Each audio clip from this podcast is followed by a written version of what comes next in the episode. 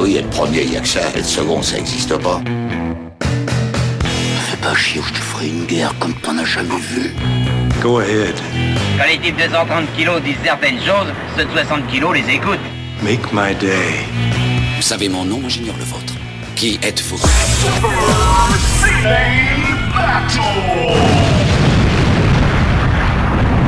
Le second, c'est un con. Super Ciné Battle, c'est le podcast où nous établissons le classement ultime du cinéma. Vas-y Steph, continue. Nous prenons vos listes de films que vous nous adressez pour les classer du meilleur au pire afin d'obtenir LA liste ultime. Merde, j'ai dit cette phrase pendant 160 épisodes, je me suis dit merde, un jour, un jour tu vas le faire. tu sais, Bah, tu vois, je l'ai fait. Tu vois, je l'ai très fait. très bien. Au plus, en- au plus vraiment dépoté. Comme Ah ouais, dit. non, là, été surpris. Euh, voilà, j'étais surpris. Mais tu vois, c'est c'est ça la DQ de Super City Battle, on est prêt à tout, quoi. On, est, prêt à, n'importe quoi. À des cascades assez, euh, assez insurmontables quand même. C'est hein. ça, exactement. C'est nous, nous c'est. Toi t'es Eternal, moi je suis plutôt Shang-Chi là sur, le, sur la cascade.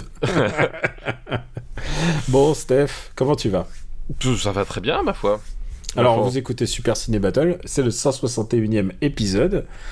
Et euh, Steph, Oui. je t'ai un peu laissé euh, co-hoster là pour une fois pour te dire euh, comment s'est passée euh, ta prise d'otage d'aujourd'hui? Parce que Eh bien, écoute, une, une prise d'otage, ma foi, ma foi fructueuse, hein, puisque euh, il y a eu, on va pas dire des avancées, mais en tout cas, on a prouvé que on n'était pas content. sur CNews, ils ont dit que c'était une prise d'otage. Hein. Enfin, Bah, tu sais quoi? Non, je suis dégueulasse, j'en sais rien, mais dans le doute. Oh, ils ont sans doute dû le dire. Moi, écoute, je, je, je- Moi, moi, tu me dis ça, je te crois. je te crois qu'ils l'ont dit. Euh, non, mais écoute, oui, voilà. Donc, euh, du coup, euh, journée de grève. on était pas mal mobilisés un peu partout là, dans en tout cas dans les écoles que je connaissais. voilà. Je crois que tout le monde en a vraiment ras le cul. Donc, c'était, voilà, c'était le, le moment ou jamais de faire entendre justement que, eh bien, ça commence à dépasser les bornes des limites, comme dirait ce cher Maurice. Et puis tu sais quoi? Tu sais que tu as mon soutien, enfin du- pas, pas toi, hein, mais, Oui, oui, mais toute, oui, ta corporation, toute ta corporation, hein, bien sûr. J'imagine bien tout, le- tout le monde sauf moi, voilà. Bien sûr. Et tu sais quoi? J'ai été témoin de scènes un peu ubuesques. Genre, je vais à la pharmacie et je vois des gens qui demandent des, des tests, euh, des autotests. Ouais. Et on leur dit euh, Ah non, ils sont réservés pour les gens avec des enfants. Ah bah oui, oui. Parce que, euh, parce que sinon, c'est la merde, il n'y en a pas assez et tout ça. Ok, d'accord, admettons. Et ensuite, vient une discussion entre trois pharmaciens et ensuite un quatrième qui arrive pour savoir c'est quoi le protocole. Et personne n'est d'accord. Il y en a un qui dit J plus 2, il y en a un qui dit J plus... Ah non, il fait Ah non, ça a été changé et personne n'est sûr. Et en plus, et il y en a un, c'était un petit jeune, tu vois, un petit jeune. Euh, Un petit jeune. Euh, la moitié de ton âge, par exemple, qui, qui vraiment, tu sentais qu'il était, euh, il était rookie de ouf.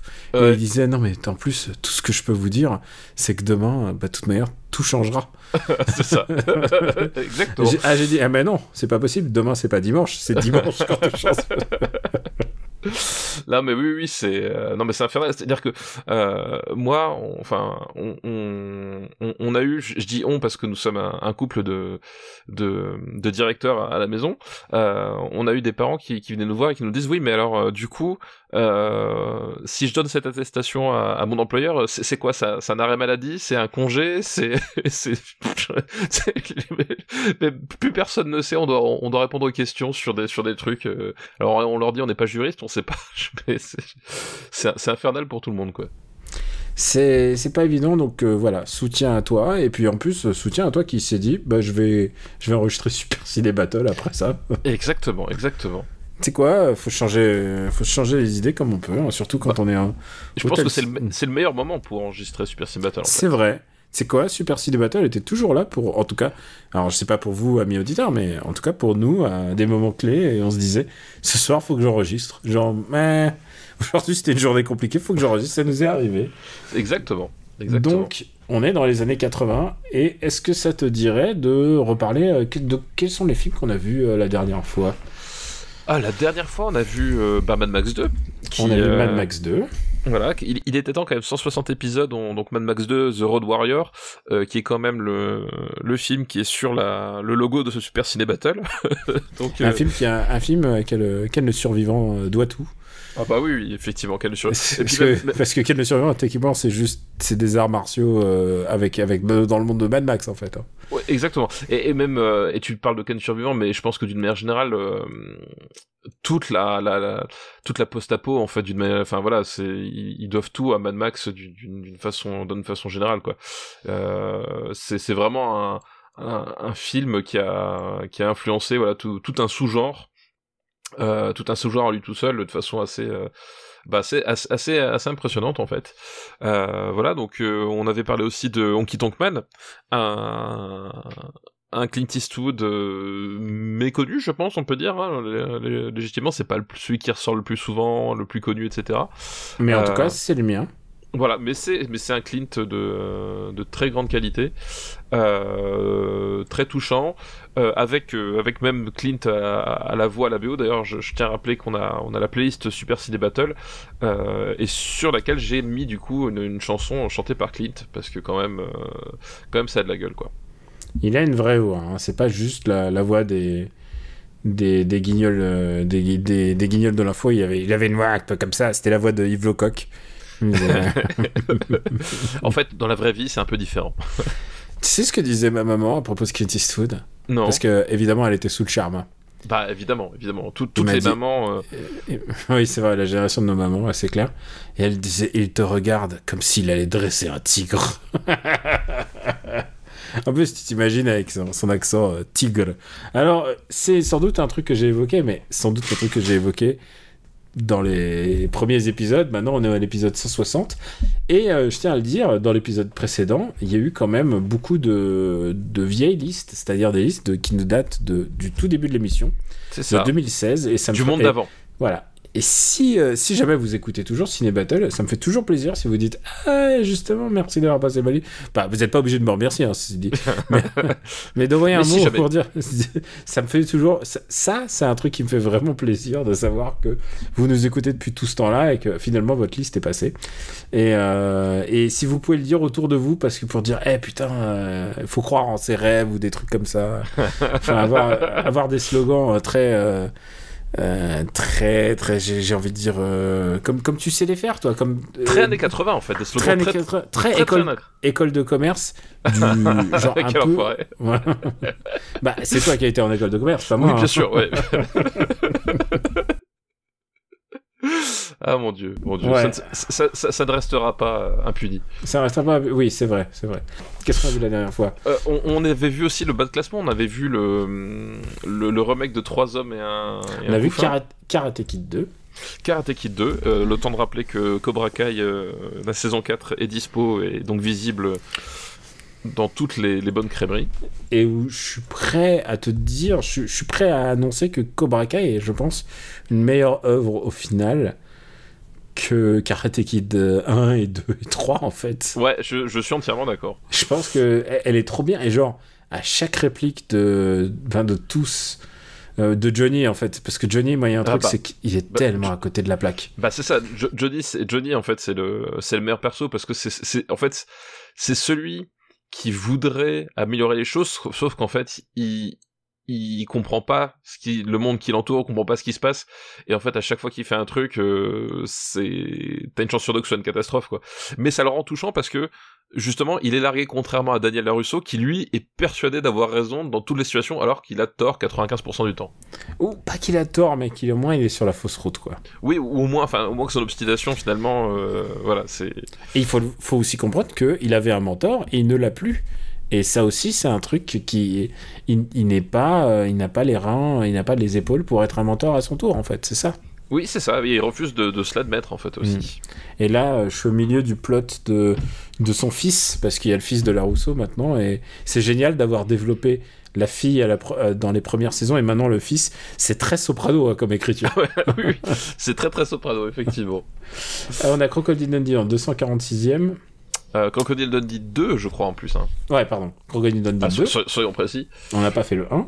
D'ailleurs, euh, on ne sait pas qu'il y a un qui existe, hein, peut-être, je Bah, sais pas. pe- Peut-être pour l'instant il n'est pas dans le marbre, donc il n'existe pas officiellement. Et 252e, avant-dernier, c'est rare, c'est rare de toucher du doigt une telle, euh, Ouais, une telle place. une telle place.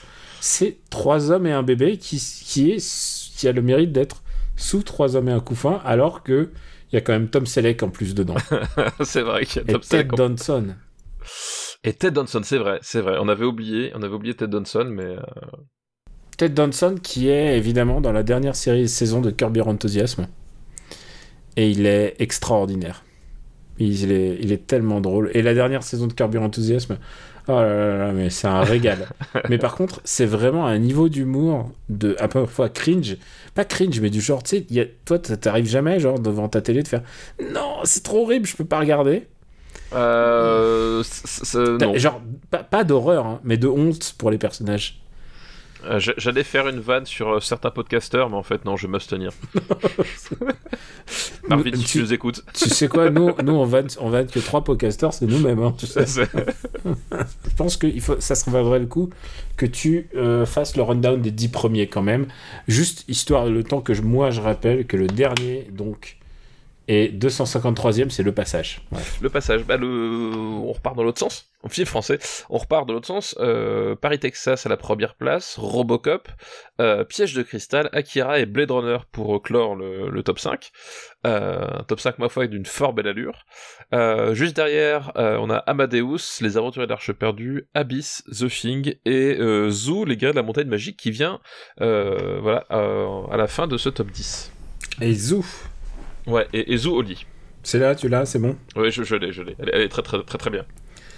Euh, écoute, j'ai trouvé une liste. Et alors, ça, c'est un ami de la maison. Ah, ça, ça y est, voilà, voilà. Bah, du coup, maintenant, on, est dans le copinage, quoi. Ok, super. Bah, c'est-à-dire que on a, c'est des films qui, à mon avis, euh, valent le coup. Et, euh, qui ont été, en- mais qui ont été envoyés par la même personne. Alors, ah, tu sais quoi? Attends, tu sais quoi? On se la garde pour après. Voilà, tant pis. Oula. Voilà, changement de programme. Tu, me- tu, tu me, tu me repousses dans mes derniers retranchements. Alors, on va, ça. on va parler de films qui ont été très, très, très, très, très, très, très demandés. Jusqu'à un, un moment où les gens ont arrêté de les demander. Parce qu'ils se disaient, ça y est, on ne les fera jamais. Parce qu'ils se disaient, ah, jamais ils les feront, c'est pas leur style, ils vont sortir trop de leur, de leur euh, zone de confort. D'accord, je vois tout à fait ce que. Enfin, je, je vois le genre de, de, de truc que tu veux dire. Voilà. Et, euh, et ben moi je dis, eh, écoute, chiche, peut-être que t'en as pas vu un, peut-être que t'en as pas vu deux, peut-être que t'en as pas vu trois, Peu- Voilà. Mais, mais écoute, mais c'est je- comme ça. honnêtement, je pense qu'on a été des enfants dans les années 80, on a eu la 5, on a eu une maman qui regardait la télé, et je dis ça sans caricature, hein, c'est ma mère qui regardait ça, hein, c'est vraiment... C'est clairement les films que je, dont je vais parler, mon père... les- Ah, si, il l'a vu le premier dont on va parler. Et je me souviens qu'on l'a regardé père à trois. Mon père, mon père, il a. Cette liste, elle nous est envoyée par Peignoir Platine. Merci, Peignoir Platine, pour ta liste. Écoute, c'est possible d'être- aussi d'être d'envoyer, d'être nouveau, parce que ça, c'est un pseudo que j'ai jamais prononcé. Et Peignoir Platine, c'est la première fois. Et euh, sa liste s'appelle Dance Dance Revolution All Stars. D'accord, ok. Est-ce que tu euh, vois là où on va aller? Bah, euh, de- des films avec des, des gens qui dansent, du coup, Bah j'imagine. ouais, évidemment, évidemment. Et Genre Saturday Night euh, Fever, euh, ce genre de choses, sauf que c'est pas la bonne pop. décennie. ouais, voilà, évidemment. Le premier film de cette liste, c'est Flashdance. Ah, bah oui, Il est, temps Flashdance. de, il est temps de se mesurer un peu à ça. Euh, à, à ce- bah, là, pour le coup, tu parles de monument, mais effectivement, euh, Flashdance, She's a Maniac on the Dance Floor, n'est-ce pas? Exactement. Euh, Et on peut dire que c'est iconique. Musique de Moroder d'ailleurs en plus. Euh, musique produite par Moroder, en tout cas, oui. euh, Hmm. euh, voilà, donc je, dans mon souvenir, c'est un film de Adrian Lyne. Donc, Hmm. Adrian Lyne, c'est le mec qui a Est-ce qu'on dit Jacob. Adrenaline ou Adrenaline Line Bah, je sais pas, il y a un Y, alors je sais pas trop comment Y. ça se... Mais qui est quand même un réalisateur ultra connu puisque c'est euh, six semaines- c'est euh, pardon six semaines. non c'est pas. Je pense aux, aux vacances scolaires pardon. Excuse-moi. Neuf semaines et demie. euh, 9 semaines et demie, euh, et puis l'échelle de Jacob, voilà, euh, c'est voilà, c'est quand même pas, pas rien. Et il a fait euh, le, le remake de Lolita aussi. Ah oui, exact, alors ça j'ai Enfin pas le remake mais le, Oui, le- la réadaptation Nabokov. la réadaptation. ouais. Euh, voilà. Et donc du coup, euh, le principe, c'est qu'on suit une jeune femme euh, qui est soudeuse sur des chantiers. Et ça, on ne s'en souvient pas assez. Mais euh, de base, elle est soudeuse sur des chantiers. Et puis le soir, euh, bah justement, chez She's a Maniac on the Dance Floor, puisqu'elle elle arrondit les fins de mois en étant danseuse dans des, dans des bars, en fait. Et l'astuce, c'est que euh, son patron, euh, donc propriétaire de, de l'usine où elle euh, où elle travaille va finalement tomber sur euh, sur elle un soir où elle danse et il va en tomber éperdument amoureux. Euh, et donc va y avoir euh, va y avoir cette ce, ce, ce, jeu de séduction qui va se mettre en place mais même plus que de séduction c'est à dire que effectivement Flashdance par rapport à au film avec Patrick Swayze comment il s'appelle? Et j'ai le trou de mémoire. En plus j'ai la musique qui vient qui revient Écoute, dans ma et, et on en reparlera peut-être tout à l'heure, c'est ça. Voilà, voilà. Donc on verra si tu te souviens du titre tout à l'heure. Euh, je me, et je me souviens parce qu'en plus la chanson c'est Time of My Life. Donc euh, Ouais, ah ouais, hein, ça jamais entendu. Hein. Je sais pas, de, je sais pas. de- Tu sais quoi, moi j'ai la liste devant moi, je sais ce qui va tomber après. Ah oui, hein. voilà. Non, Dirty Dancing, voilà. Donc comparé J'allais Dirty dire, j'allais dire danse sale. Euh, dans ce euh, comparé à Dirty Dancing et c'est c'est paradoxal en fait je trouve Flashdance en fait plus dirty encore que que euh, que Dirty Dancing parce que il y a justement tout ce tout ce rapport avec le, personnage de, de, la jeune femme qui euh, euh, qui en fait euh, assume sa sexualité à travers la à travers la danse euh, et euh, prend parfois au, de, de court le, le, le- le personnage masculin en fait et aussi la façon dont elle est filmée. Alors je crois que c'est dans Flashdance, il me semble, où c'est où l'actrice qui joue et l'actrice qui danse, c'est pas la même. Euh, Alors, il dans. Fla- dans Flashdance, il y a des séquences d'entraînement où clairement c'est body double. euh, Voilà, c'est ça, c'est, c'est, c'est du body double, il me semblait bien. Euh, voilà, ou la façon dont elle est, dont elle est filmée, euh, avec justement ces, ces fameux, ben, ces fameux body de danse. Euh, alors là, cette fois-ci, pas body double, mais les body, le, l'accoutrement. Euh, le, voilà, le, le- beaucoup de, beaucoup de trucs, plus que suggestifs, etc. Voilà, c'est un film qui est, qui en fait, je trouve beaucoup plus dirty que, que, que celui qui s'appelle Dirty dans son titre, quoi. Euh, c'est un film beaucoup plus. Alors, Dirty pour plein de choses. D'abord, je trouve que euh, c'est le film de. bah, moi, je vois la liste, donc je vois, je sais ce qui a tombé. Mais c'est celui qui a le contexte social le plus marqué. Ah bah, C'est-à-dire, complètement, oui. oui, oui. c'est-à-dire qu'il y a son métier, il y a clairement un truc de s'arracher à sa norme. Euh, qui est un truc qui, va revenir dans beaucoup de rom-com, hein, c'est-à-dire une espèce de, il y a une forme d'élévation sociale, à trouver un partenaire et tout ça.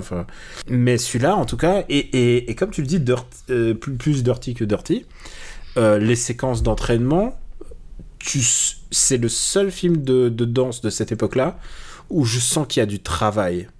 C'est-à-dire qu'elle va pas genre faire ses... Je crois qu'elle fait, elle a des concours à passer à un moment. C'est ça, ouais, elle a des Ouais. concours. Et, et justement, le truc, c'est qu'elle, c'est qu'elle échoue parce qu'elle est non conventionnelle. C'est Et ça, elle le a des concours à passer et tu la vois s'entraîner et ça a l'air dur. Et ça a l'air dur et tu sens le labeur et tu sens qu'elle est épuisée. Tu vois évidemment le body trempé, euh, t-shirt mouillé. Enfin, évidemment, euh, il y a. un- On va on va venir un peu sur le, le concept. c'est un peu- C'est un peu Candy Eye hein, quand même. Oui, Euh, euh, un petit peu. un petit peu parce que bah, c'est- une comédienne qui s'appelle Jennifer Bills et euh, clairement elle a marqué elle a marqué les esprits à tout jamais hein. Je- enfin je veux dire elle est, elle est devenue une icône de cinéma Euh, et je crois et à la fin oui c'est ça en fait Euh, bah, on va pas spoiler mais voilà c'est ça le truc c'est qu'elle est elle est trop en dehors du circuit parce qu'elle fait de elle, elle mélange euh, elle mélange à la fois la danse un peu contemporaine un peu le break et tout ça enfin je crois que c'est ça hein, le, le- En fait, c'est ça le truc, c'est qu'en fait, en gros, elle, elle a pas les, elle a pas les codes dans le sens où elle, elle a Mhm. jamais fait de, de, elle a jamais suivi d'école de danse, euh, elle a jamais fait de danse. Enfin, en fait, elle, elle fait une, une danse instinctive, en fait. voilà Euh, et voilà le elle truc, est, c'est elle est self-made elle est self-made girl comme on dit Voilà, self-made euh, danseuse. Euh, et voilà, et le fait est qu'effectivement, ça lui porte préjudice, en tout cas dans, dans le film, puisque euh, bah, elle fait, voilà, elle fait pas ce qu'on ce qu'on attend d'elle, quoi. Et, euh, et puis il y a ces entraînements, donc ce fameux truc, le petit, le petit tempo de Maniac. Donc euh, Maniac qui est pas, qui est pas justement pas une chanson de Moroder. Moroder a fait les, les musiques du film, mais euh, Maniac c'est une chanson de Michael Sambello. Et, euh, évidemment, euh, il y a plein. euh, Ce film a eu énormément de répercussions. D'abord, il y a eu un, un- une adoration, euh, une adoration du public quasi instantanée.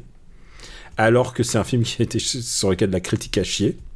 Ah bah oui, je pense qu'il oui, c'est le genre de film effectivement qui, qui, qui peut, je pense, avoir pris de, quelques nions au passage, quoi. Et, et tout d'un coup, il y a eu un retournement à partir de- du succès et que tu sais quoi, il y a.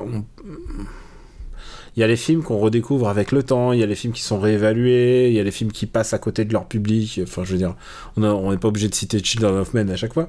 Mais en tout cas, Flashdance, clairement, il a été instantanément culte, quoi.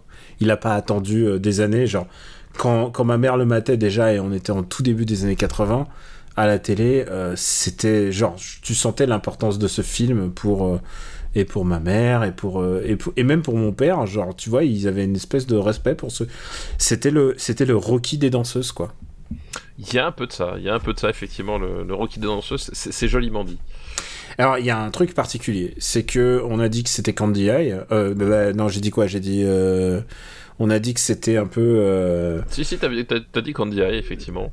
Voilà. C'est que c'est c'est la première production Don Simpson et Bruckheimer. Et c'est pas un hasard, quoi. c'est que les zigotos qui ont quand même touché à tous les gros succès des années 80, euh, à savoir le flic de Beverly Hills, euh, Top Gun, euh, qu'est-ce qui, enfin, je veux dire, mentionne-les, ils, sont dedans, quoi. Enfin, ouais, c'est ça, c'est ça. Clairement. et puis ensuite, même des années 90, hein, je veux dire, euh, Bruckheimer, enfin, il a continué, enfin, The Rock, euh, ah oui, non, mais bien sûr, la, la, méthode Bruckheimer, oui, ça. Bad Boys, Bad Boys, enfin, je veux dire, c'est des gens qui se sont associés toujours, et c'est des gens qui sentent le succès. Et, et eux, quand ils ont fait ça, quand ils ont fait ça, je sens qu'ils ont senti le succès et la montée en puissance de, du clip et, euh, et de l'importance de l'image dans le sens du représentation du corps et des choses comme ça. Ah oui, non mais oui, complètement. Il n'y a rien d'innocent dans les plans qui montent de la danseuse, dans le ah sens où c'est ultra c'est c'est pas très sexuel, mais c'est ultra sexué quoi. C'est bah, genre c'est c'est t'as envie d'y être en fait presque bah, en fait le truc c'est qu'effectivement c'est euh, euh, voilà aller filmer souvent euh, euh, au, au, ras des fesses et des choses comme ça. Enfin il y a vraiment un un, un, un, espèce de culte du, du c'est très MTV hein du, du, du, corps ouais qui, qui, qui va effectivement très marquer énormément de choses euh, dans l'esthétique des années 80 pour le meilleur et, un peu quand même pour le pire euh, parce que c'est aussi un peu la limite du truc c'est que c'est tellement ancré dans son époque euh, que quand tu le revois aujourd'hui il y a il y a des trucs tu te dis ouais ok c'est, les années 80 c'était c'était un peu la fond à fond la caisse sur ce sur pas mal de trucs un peu un peu on va dire pas cringe mais voilà, un peu étrange. Euh, et c'est un film, en fait, qui, quand tu le revois aujourd'hui, euh, au-delà de ça, c'est un film, en fait, où euh, il n'y a pas énormément d'enjeux, c'est-à-dire que la, le, sa relation de, justement, tu parles de l'ascenseur social parce que t'as as une scène à un moment donné de, de chorégraphier dans, dans l'usine avec, euh, avec les machines, etc. Euh, c'est assez vite abandonné. La relation avec, avec son mec, c'est pareil, c'est là, mais finalement, t'as pas trop de, comment s'appelle, de, de doute sur l'issue du truc en fait, c'est un film, quand il se termine, tu te demandes ce qu'il a voulu raconter. Il y a vraiment un truc, euh, il y a un assemblage de séquences avec des, des musiques, euh, voilà, euh, des musiques qui claquent, etc. mais en fait, le, quand le film s'arrête, en fait, il, il, a il a rien conclu en fait, et c'est super étrange quand tu quand tu le revois. Aujourd'hui, ça, tu fais. C'est un film sur beaucoup sur l'échec quand même. Hein. Ouais, mais en même temps, il en dit pas grand chose. C'est-à-dire que l'arc des personnages, il s'arrête pas vraiment. C'est-à-dire que t'as l'impression qu'il manque un morceau de film en fait. Euh, moi, quand je l'ai revu, ça m'avait vraiment choqué dans le sens où euh, ah oui, c'est la fin. Bon, euh, bah bah ok. Tu vois, genre t'as t'as pas mal de scènes, on va dire, un peu obligées, genre oui, elle, elle, à un moment donné, elle fait une, elle, elle, fait une crise de jalousie, oui, elle fait le truc, mais voilà, je, trouve le, film assez abrupt et finalement, il y a, pas mal ce côté, on, va empiler euh, on va empiler des, scènes clés des moments clés, euh, et ça va s'arrêter un peu là, quoi. C'est un film qui, euh, qui aurait pu se, enfin, que je trouve un peu, un peu inachevé de ce point de vue. Euh, un peu inachevé, ouais, mais c'est un peu, j'ai envie de dire que c'est un peu le fruit de son époque, quoi. C'est-à-dire que c'est, c'est vraiment le proto-film de, de, enfin, je pense que c'est, je pense que, tu vois, c'est pas anodin que tous ces trucs arrivent après, après Rocky en fait. Parce ah que moi, clairement, je pense que Rocky, euh, Rocky c'est l'inspiration. Et euh, mais c'est vrai ce que tu dis en fait, il y a un truc d'inachevé. Mais je, mais je trouve que pour ce film-là, en fait, c'est peut-être ce qui me rend plus sympathique ce film-là que beaucoup d'autres euh, du même acabit. Je sais pas ce que t'en penses. Je ne saurais te dire. Bah, en fait, moi, je Euh, C'est-à-dire que moi je l'ai pas moi je l'ai pas vu dans le contexte de l'époque. Et euh, je l'ai revu très très je l'ai vu très très tard en fait moi Flashdance.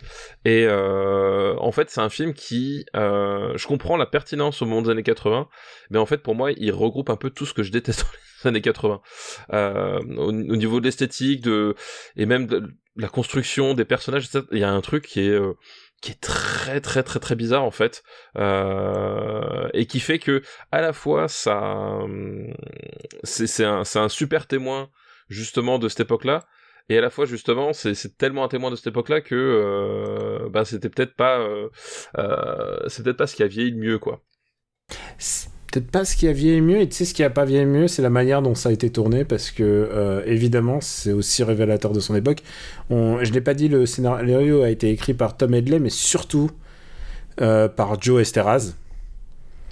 Et euh, Joe Esteraz, clairement, on, on parle d'une des personnes qui a le plus, le plus mal, le plus mal, enfin le plus représentante de son temps. Voilà, c'est ça qu'il veut bien dire. Euh, Joe Esteras qui a quand même écrit euh, alors Showgirls mais il a aussi écrit Basic Instinct tu vois enfin donc euh, il est il est il est connu pour faire des scripts un peu euh, un, peu olé olé un peu un peu euh, non mais surtout surtout qui ont marqué leur époque par une certaine euh, ouais par le, sexe quoi. Et, euh, et, tu sais qu'il en a écrit beaucoup d'autres hein, en fait Joe Esteras il était et, et en plus des pattes créditées et tout ça. Et il y a un truc qui s'est raconté, enfin qu'il avait raconté dans, dans, sa, dans son autobiographie qui s'appelle... Ah putain, j'ai un trou de mémoire parce que je, je, je, te- je dois te dire que j'en avais eu les bonnes feuilles à l'époque. Et il avait dit qu'ils avaient pas, fait passer le casting lui-même de l'actrice. ouais Et euh, c'était c'est horrible quand... C'est... euh, c'est horrible, c'est horrible. Il a fait passer les filles devant tous les, tous les mecs du studio de ciné. Il a dit euh, c'est lesquels que vous voudriez le plus baiser. ouais, Et ouais, tu bah vois, oui, je, je, Et tu, et tu ne vois, suis pas étonné et c'est c'est genre, si tu t'intéresses à comment ces films-là étaient faits, et on l'a dit hein, par euh, Don Simpson Bruckheimer dans les années 80, euh, tu te demandes comment ce film peut atteindre une telle, une telle gravité parfois dans ce qu'il raconte, alors que. pff, moi, moi ça m'interroge. hein. Je, je, suis- je n'ai pas de réponse là-dessus. hein. Mais, mais en tout cas, euh, c'est un film. euh, un- voilà, c'était une autre époque, comme dirait l'autre. euh. fi- Ouais, et en même temps, je peux te dire qu'à chaque fois qu'il passait, ma maman, elle voulait le regarder, quoi. Eh oui, eh oui, oui. Bah, ma, ma mère était pas fan de Flashdance, par contre. Ah ouais, Je- Elle était donc- plus autre chose Euh, bah, je, je crois que ça... non, je crois que C'est- surtout. euh, Ma mère était fan de Clint Eastwood, je te l'ai dit. Oui, ça, ça, ça- ça, je sais. Euh, ça, je- ça je sais. Mhm. Euh, non, Flashdance, non, c'était pas trop le, pas trop le trip. Euh, pas trop le trip. Et What a Feeling, t'as pas un avis dessus? Euh, What a feeling. c'est pas forcément ce que j'écoute le plus. C'est Ouais. Moroder, ça, par contre. Oui, bon, c'est pas ça. Tu sais quoi, j'ai envie de te le mettre dans la voiture la prochaine fois que tu viendras me chercher. Tu sais qu'il y a certaines choses qu'on ne peut pas faire dans la voiture des gens, tu- Daniel. C'est-à-dire mettre d'autres musiques? C'est ça, il y a des, à un moment donné, l'autoradio, on n'y touche pas. Putain, mais moi, ah ouais. Ah non, c'est faux parce que je sais comment ça se passe dans ta voiture à toi. Ah bon, Chacun met ce qu'il veut à tour de rôle. C'est ça, exactement. Et si j'étais dans avec toute ta famille, ça voudrait dire que ah, c'est mon tour. Goldman. ah, non, ah non, il y a des interdits, il y a des vrais Phil interdits. Collins et Goldman. bon, on va classer euh, Flashdance. Un On film classer- que j'ai- j'ai- j'aime bien moi. J'aime bien Flashdance. On va classer Flashdance. Un film que j'aime bien. Mais il faut, je pense que c'est utile de rappeler euh, que d'abord ces films étaient détestés par la critique et euh, qu'ils avaient un, un engouement, po- un engouement populaire et ils ont marqué leur époque. Mais en plus, ils ont continué de marquer l'industrie puisque des films encore euh, sont écrits sur le modèle de Flashdance, quoi. Enfin, je veux dire. euh, c'est des films, c'est des films anthologiques hein, presque dans leur dans leur catégorie quoi. Oui, oui, il y a, il y, a, il y a- il y a de ça, il y a de ça, effectivement. Film qui a gagné la meilleure chanson originale pour What a Feeling, je viens de vérifier. Eh ben écoute, ma foi. Alors que Maniac, non. Ah, Est-ce que t'es plutôt What a Feeling ou Maniac? Ah bah je suis plutôt, je suis plutôt maniaque. Je suis plutôt Maniac aussi. hein. Puis à, à- à choisir, à choisir, je préfère, euh, je préfère maniaque. Et où est-ce qu'on met Flashdance? Euh...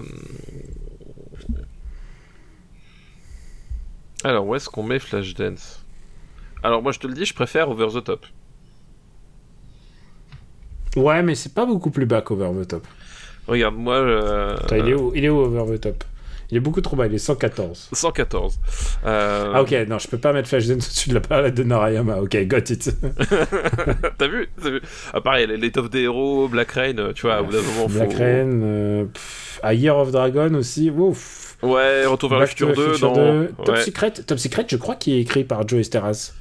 Ah, peut-être, peut-être. Je me demande s'il avait pas écrit un des. Attends. Alors, Attends, tu vois, voilà, pareil, itinéraire d'un enfant gâté, ça me fait quand même mal de, de mettre euh, Flashdance au-dessus. Euh, même l'ours, même l'ours, attends, l'ours 130 ah non, je disais des conneries, c'est pas Top Secret, c'est Big Shots. Tu vois, c'est Ah, genre. Big Shot, c'est- d'accord. En fait, c'est le mot, c'est to- Top Secret et Big Shots, c'était dans ma tête, c'était le même. Voilà. Ah bah bravo, ce racisme euh, anti-Zaz. Non, non, au contraire, tu- moi, Tisa, c'est ma vie. Euh... Bon, on en était à où? Attends, je. J'en étais à l'ours 139, ça peut pas aller au-dessus Ah de non, non, ouais, non, c'est- mieux. C'est moins bien que l'ours, ouais. Non, non, c'est sûr. Euh, Ah, mais là, par contre, euh, quand même. ouais, en dessous de l'été meurtrier quand même. Bah, tu vois, regarde, Ah, là on arrive, ah. on arrive aux entours de Tron et compagnie, voilà. Ok, moi, je trouve ça mieux que Police Academy. Je trouve ça mieux que Police Academy. Mais je préfère Hellraiser. Non, moi, je mettrais ça entre Star Trek 2 et Hellraiser. Ok, euh, bah, c'est bien parce que c'est toi. Donc, c'est- Flashdance. Tu, tu te rends compte qu'on va parler encore de danse. hein? Je me rends compte, je me rends compte. Mais bon, je, je, je, je suis, un, je suis un danseur né, moi, donc. Non, mais surtout, euh, on peut pas parler que. euh, moi, je te- t'arrête tout de suite, hein, Stéphane. On peut pas parler que euh, McTiernan, euh, Cameron et, et tous les trucs dont tu parles tout le temps, quoi. Tu, regardes que ces films en boucle, c'est pas possible. Bah oui, oui, je sais bien, je sais bien. C'est mon, péché mignon. Et, et Ready Player One, bien sûr. Oui, et, bien sûr, bien sûr, évidemment. Alors, deuxième film de cette liste, évidemment, c'est Fame. Euh, Fame, alors je ne l'ai pas vu, Fame, tu vois, ça fait, partie vrai de ceux, ça fait partie de ceux que j'ai évités. Euh, Alors, euh, et tu sais quoi, c'est pas, c'est pas nul du tout. hein. Euh, écoute, bah, pe- peut-être. Euh, J'en ai des, des plutôt bons souvenirs, évidemment, vus avec ma maman, mais, mais, mais qui se confondent avec la série. Ah oui. Non, j'ai pas vu, et pourtant j'ai- j'aime beaucoup Lan Parker, mais tu vois, euh, Fame, je, ah oui, en je plus, c'est pas Alan. En plus, Ouais. un Alan Parker. Et en plus, Alan Parker qui, quand même, est calé en faire des films musicaux. Et le troisième film de cette liste, bah voilà, Bah oui, Dirty Dancing, évidemment. Dirty Dancing, qu'on n'avait pas fait. Qu'on n'avait pas fait, euh, laisse pas bébé dans le coin. Euh, et nous n'allons pas laisser bébé dans le coin, donc. Euh, et ben, Dirty Dancing, euh, déjà, il faut le signaler parce que ça, ça peut, ça pourra peut-être surprendre certaines personnes, mais il n'y a aucune euh, glotte arrachée à la main dans Dirty Dancing. Déjà, c'est la première chose. Pourquoi, Euh, bah- pourquoi il y aurait des glottes arrachées? Pas parce qu'il y a Patrick Swayze Ah oui, d'accord. Et que, et que la douleur, ça fait mal. et, que- et que, et que la douleur ça fait mal. Donc déjà, c'est- voilà, c'est la première chose à, à savoir. Euh, euh, voilà, donc Dirty bon, alors, Dancing. euh, je pense que c'est des films plus connus. Enfin, d'abord, vous n'avez pas besoin de nous pour avoir vu Dirty Ouais. Dancing. C'est voilà, c'est une histoire d'amour de vacances, euh, d'amour de vacances entre une jeune femme et, Et son prof de danse. et son prof de danse, voilà. Qu'est-ce que euh, c'est cliché quand même ah, bah écoute, je suis jamais tombé amoureux de mon prof de danse, mais en même temps, j'ai jamais eu de prof de danse, donc je peux pas savoir. Donc, euh, J'ai eu des profs de kung-fu, si tu veux. euh. bah écoute, alors, on peut tomber amoureux de son prof de kung-fu. Et imagine, c'est Andrew Koji, ton, ton, ton prof de kung-fu. Ah bah, j'espère qu'il me paye des coups à boire à la fin. Donc, euh, donc voilà, euh, que dire de plus que, que, que ça? Euh, Honnêtement, je t'avoue que j'ai un peu oublié le comment ça s'appelle? Les enjeux de, de ce film-là. En plus, je l'ai vu il y a pas si longtemps. C'est un peu. Alors, il bon. y, a, il y a un enjeu. Il y a un enjeu très connu. C'est qu'à un moment, elle doit sauter dans ses bras et il doit lui faire le. Ah oui, le porter. Le, le porter. Et ça, maintenant, si tu regardes une rom-com de 2020 à 2022, ils ont tous une scène ou une référence de Ah, tu vas me faire le porter de Dirty Dancing. Et c'est genre. euh, J'en ai vu une où carrément euh, ça s'appelait Holiday. Tu vois déjà le nom quoi. C'est euh, l'histoire de Holiday, c'est un mec et une nana, ils veulent pas aller aux fêtes de, tu sais, qui émanent l'année, c'est-à-dire qui marquent les fêtes qui marquent l'année, c'est-à-dire euh, euh, bah, Noël, le jour de l'an. euh, nana, Thanksgiving, tu vois, genre toutes les, toutes les fêtes, ils veulent pas y aller tout seuls, donc ils se disent, toi t'es ma date pour euh, faire Ah les. oui, d'accord, voilà. oui, oui. Et bien entendu, alors, rien, rien entre nous, évidemment, ils tombent amoureux, Oui, bah blablabla. oui, oui. Et à un moment, genre, ils sont. C'est au début de leur relation, et je sais plus s'ils sont pas à, la, à Halloween ou je sais pas quoi. Et à un moment, ils. Euh, tout à coup, il y a Dirty Dancing qui passe et, ils font Ah, mais euh, il faut faire le porter. Genre, ça paraît, ça paraît évident. En plus, le mec ressemble un peu à Chris Hemsworth Light. Donc, du coup, euh, tu y crois, en fait, qu'il puisse la porter sans problème. Mais évidemment, sa robe craque et voilà, on voit ses boobs. Enfin voilà, c'est mais tout ça, toutes ces vannes ne fonctionneraient pas si Dirty Dancing n'était pas peut-être le, un des films de danse les plus connus du monde en fait. Bah oui, bah je pense que je pense que ça ça doit être euh, oh, c'est l'archétype même du, du, du film de danse euh, voilà euh, que, que que dire de plus euh, je ne sais pas je ne saurais pas te pas te, pas Ah te bah dire. ouais, bah là tout de suite, hein, dès que c'est pas Cameron, dès que c'est pas. c'est ça c'est ça je, je, je suis en dehors, de mon champ de- de- d'expertise Il y a pas tout un truc de, de- à la fin, ils font un, un concours final aussi? si si si si si si bah c'est Eh, c'est toi là qui l'as revu il y a pas longtemps. Euh, c'est si si mais c'est même là où justement t'as le fameux moment où il dit laisse pas bébé dans le coin euh, mais euh, mais qu'est-ce que je veux dire? Je ne sais plus Ah toi Euh, t'es inspiré. Hein. Euh, non, mais c'est- c'est c'est pareil. En fait, c'est pareil. C'est un film où euh, je l'ai vu, mais honnêtement, euh, honnêtement, pour ce qui s'y passait, moi, j'ai- pas retenu grand chose en fait. Bah déjà la fille s'appelle bébé, baby. Oui, oui, déjà, oui, bah c'est oui. son pseudo.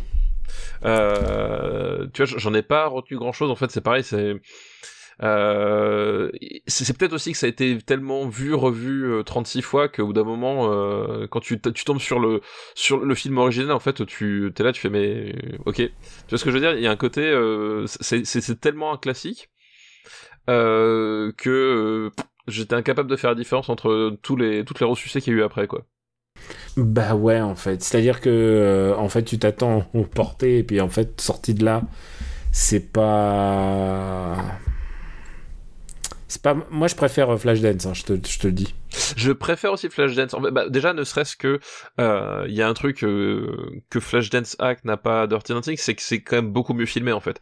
Euh, même si l'esthétique de Flashdance a excessivement vieilli sur plein de trucs. Bah, on l'a dit, Euh, les années 80, les années 80, MTV, etc. les clips.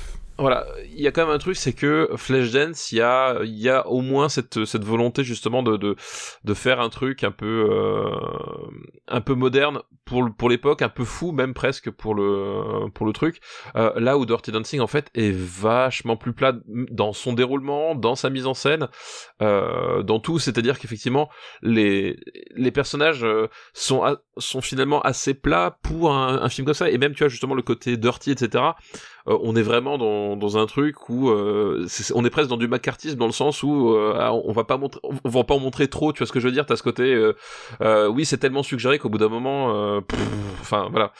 Il y a un truc ça, passe je, je, je trouve un peu à côté de son à côté de son truc quoi. Et puis, oui, comme tu as dit, l'impact est tellement fort. Enfin, je veux dire, maintenant, que ce soit une série ou un film, un moment où, où l'héroïne est triste, tu la retrouves à regarder Dancy- Dirty Dancing en mangeant des glaces. Je veux dire, je veux dire, C'est ouais. que des clichés. euh, Le film est devenu presque un, un proto-cliché de, de oui oui le, le, le film est, de- est devenu finalement effectivement un gros cliché de de de son propre style quoi et, euh, et, le, et le fait est qu'il est pas si intéressant que ça en fait quand tu quand tu regardes bien quoi Et euh, il est quand même porté par donc Jennifer Grey, parce qu'on parle toujours de, de Patrick Swayze de Patrick Swayze, euh, qui, qui, était, qui est de formation danseur, hein, je crois, Patrick Swayze. Euh, oui, oui, tout à fait, ouais, tout à fait, tout à fait. Qui était, euh, qui était d'abord danseur, et puis. euh, et qui. et Et après, ce il film- est devenu videur dans une boîte de nuit. Ouais, oui, et ce film l'a propulsé. Enfin, je veux dire, après, il a enchaîné sur Ghost et sur tous ces trucs. Et, et quelle carrière, quand même. Bah oui, bah oui. Il avait une réputation d'être un petit peu compliqué à, à gérer sur les plateaux, mais, euh, mais honnêtement, il, avait- je sais pas, il avait l'air d'un cool dude. Peut-être Bah, que c'est peut-être que c'est une imp- impression complètement Oui. faussée, mais C'est ça, c'est l'image qui, qui, qui est renvoyée, c'est-à-dire qu'effectivement, euh, après, ouais, je sais pas trop, euh, je sais pas trop si, comment est-ce qu'il était dans la vraie vie. Surtout qu'en plus, à cette époque-là, bon, c'était pas forcément le genre de, de choses qui, qui se, qui se savaient trop, quoi. Euh, bon, bah écoute, on va, on va le classer. Ah, juste, il y a un truc. Est-ce que t'as vu l'attrape-cœur? Attrape-cœur. Euh, je sais plus. Tu- Ça te dit rien? C'est un film avec Vanessa Paradis. Je crois que je l'ai vu. Tu l'as vu? Et, et évidemment, il y a toute une scène où il lui apprend à danser et elle, c'est son film préféré aussi. Euh, pardon, c'est l'attrape-cœur. Évidemment, non, on parle pas l'attrape-cœur, je suis con. C'est pas Catcher in the Rye, c'est euh, c'est l'arnaqueur. Mais je crois que je l'ai vu en fait, mais euh... mais c'est pas sûr du tout. Euh, voilà, j'ai un... tous ces films-là se- finissent par se mélanger dans ma tête.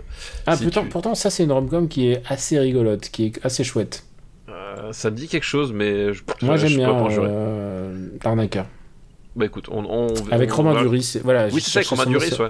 Ouais, ouais. c'est avec Romain Duris. Non, je, je- je l'ai vu, mais j'ai aucun souvenir en fait. Et c'est un des premiers rôles marquants de François Damiens. Enfin, genre, oui. Il, a un moment il imite le mécano polonais, c'est très très drôle. François Damiens qui fait Ah le bah mécano voilà, polonais. voilà. Toi, toi, dès qu'on dit du mal des gens de l'Est, alors voilà, tu, tu, tu cours. Ah, tu, tu- pas des gens de l'Est, j'ai dit. eh, attends, moi j'ai le droit Moi j'ai Ouais, le droit. voilà, c'est ça. Alors, moi, j'ai le droit. Alors, alors, alors ça, ça, Est-ce que t'es russe? Est-ce que t'es est-ce que t'es russe? T'as de la ça, famille polonaise? je, je trouve ça un peu dégueulasse. Excusez-moi. Ouais, mais t'as de la famille russe? T'as de la famille polonaise? Non. Non. Voilà. T'as- Alors, tu, tu sais de qui t'as le droit de dire du mal? De l'Alsace, à la rigueur de la Savoie. je c'est tout. Même Paris, ça fait trop longtemps que t'es parti Non, non, pour non, non, même Paris, non, non, non. Alors, si, Ah non, j'ai tous les rien. droits. Ah non, Paris, t'as plus le droit, c'est fini. J'ai tous les droits parce que moi, au moins, j'ai- réussi à m'extirper de la prison.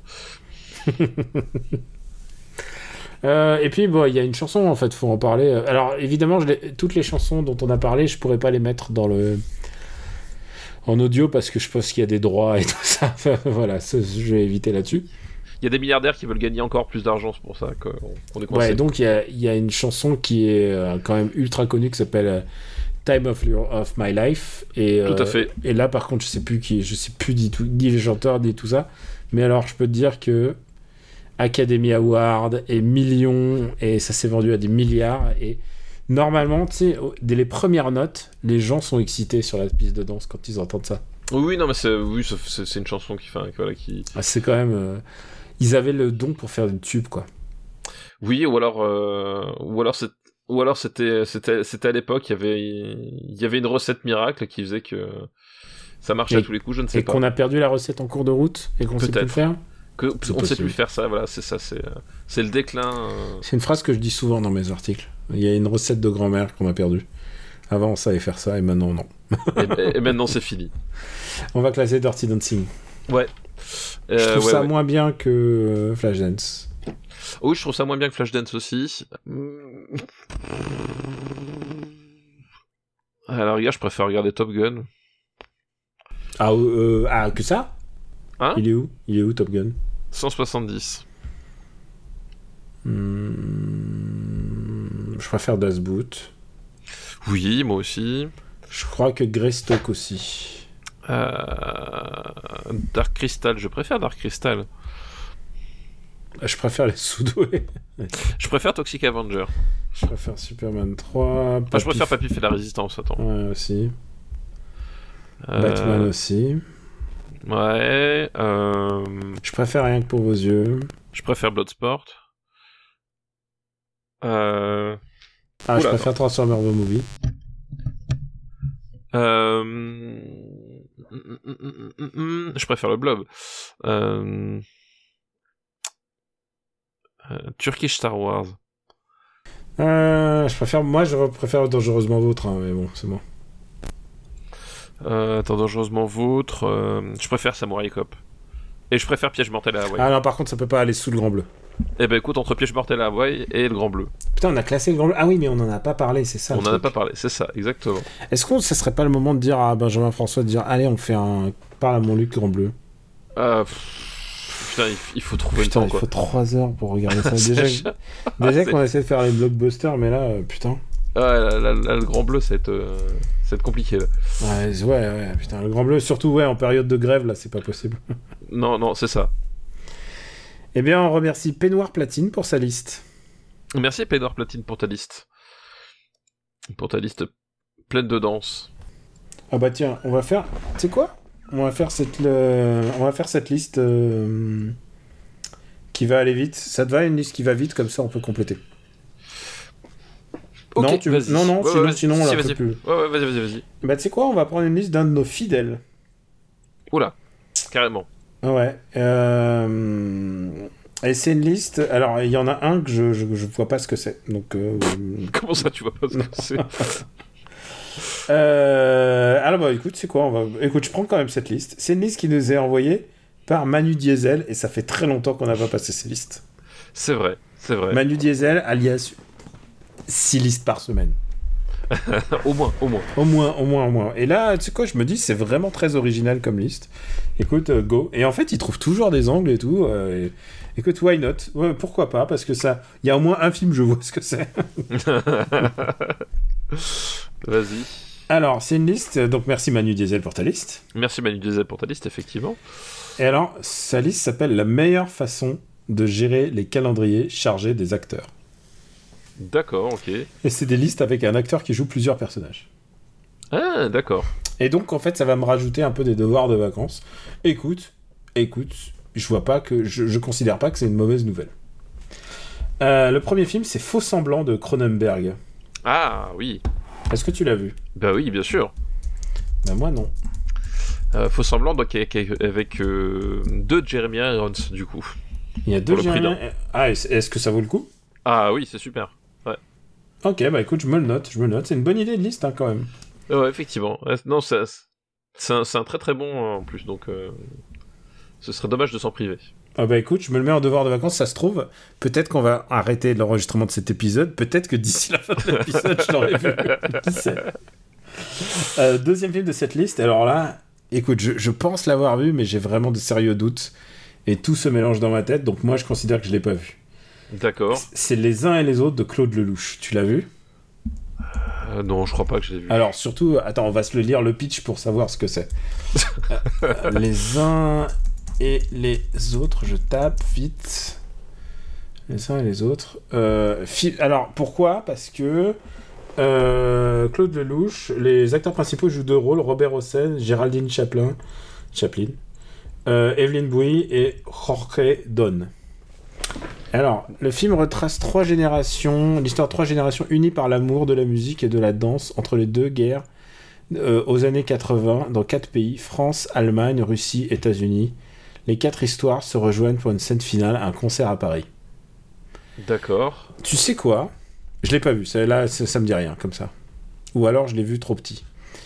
Euh, J'ai envie, je, veux bien lui laisser sa chance, il n'y a pas aucun problème, mais je l'ai pas vu. Et toi De quoi De ce, ce film-là Ouais, tu l'as vu On parle toujours de, des uns et des autres Ouais Bah non, j'ai pas vu moi, je te dis. Ok, d'accord, d'accord. Toi, tu es sûr que tu l'as pas vu. Mais Non, non, tu c'est sais pourquoi je te lisais le pitch C'est parce que tu sais jamais avec lui.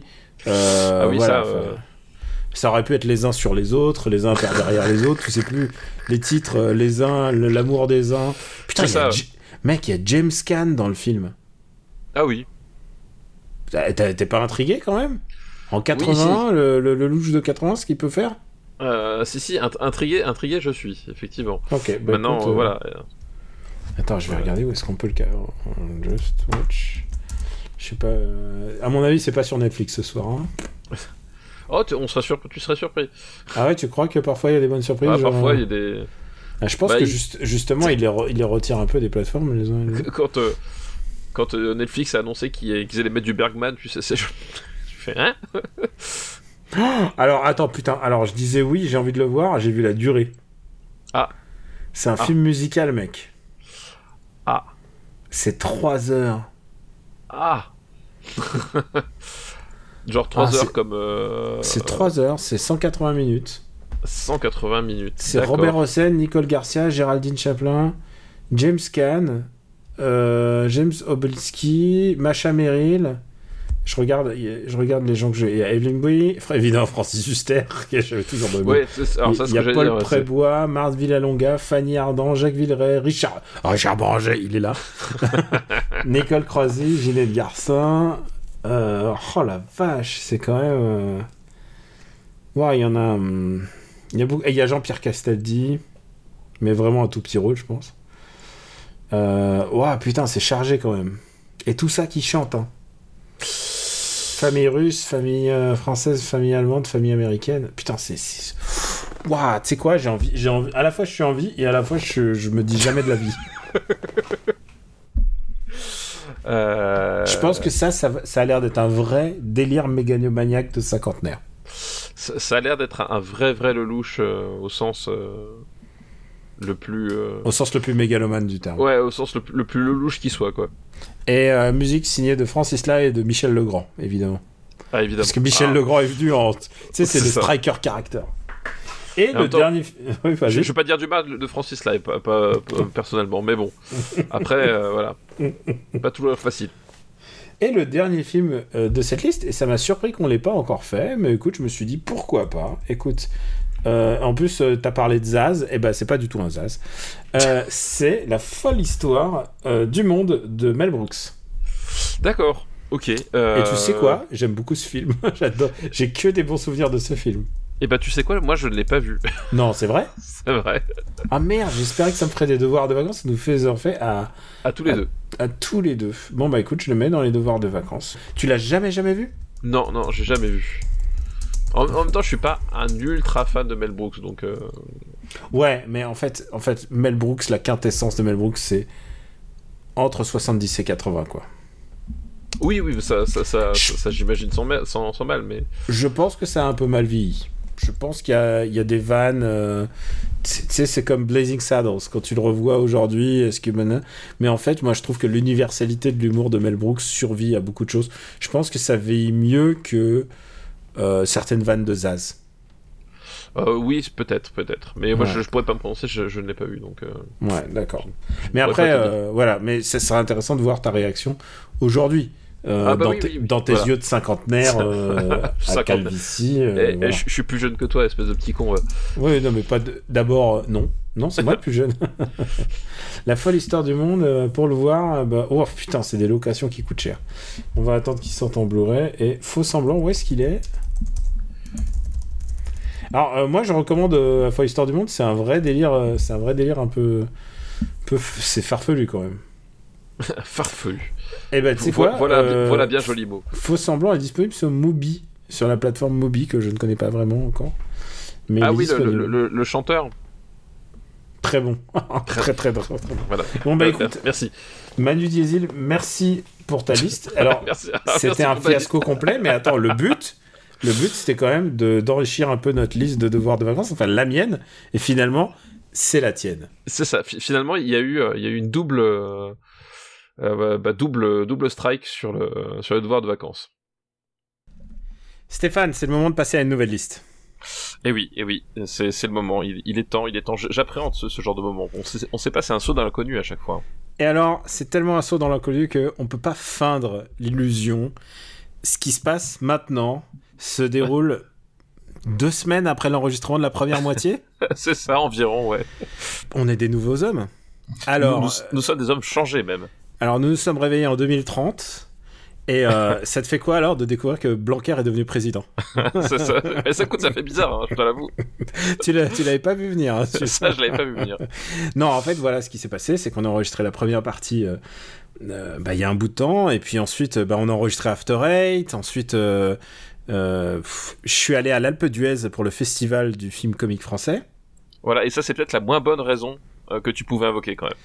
Euh, j'étais malade aussi. J'étais Ah oui, bien malade. Et alors là, tu sais quoi? Je suis beaucoup moins malade euh, que quand on a fait la première partie. Donc peut-être les gens euh, préféreront une partie ou une autre en se disant Ah, il était mieux dans la première quand il était malade. Bah- C'est possible aussi, hein Peut-être que t'es meilleur quand t'es malade, ça, on sait pas. hein. Ouais, tu sais, Ça, ouais, c'est- comme Benoît Brisefer. Hein, quand il est mal, il éternue, il a plus sa force. et- c'est ça, Benoît exactement. Brisefer.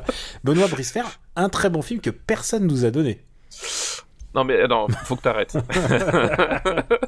Tu sais qu'à l'Alpe d'Huez, j'ai vu beaucoup de films que on verra bientôt dans, dans Alors, 7 ans.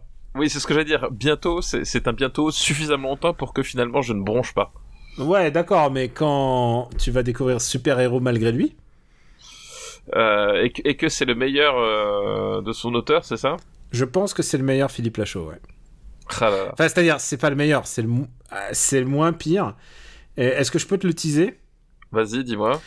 Euh, C'est le meilleur film de Philippe Lachaud, tout en sachant qu'il y a quand même une voiture qui sodomise son conducteur quand, elle, quand il grille un feu rouge. Ah oui, mais ça a gagné la Palme d'Or, ça, non non, bizarrement. bizarrement. J'espère que, j'espère que les, les Césars ne vont pas bouter ce. Ah merde, il est trop tard pour les Césars, c'est dommage. Ah, ça, c'est con, ça. C'est dommage. hein. Bon, peut-être Ça- qu'il. Ça, c'est trop bête. Ça, c'est ju- joué à ça, franchement. Faut juste que je te dise, j'ai entre temps, puisque eh, ça se trouve, si vous aimez les passages où on backnode, On divague. les passages où on divague exactement, euh, avant chaque épisode, vous allez être content parce que comme ça, vous en avez deux dans l'épisode. Et euh, je tiens à dire qu'entre temps, j'ai aussi, mais je vais parler des choses que je peux pas recommander. J'ai vu un un film qui s'appelle Maison de retraite avec Kev Adams. Ah oui. Et, euh, et alors, tu sais, ça se fait pas de, de de faire des spoilers sur un film qui est pas sorti, mais je brûle d'envie de le faire.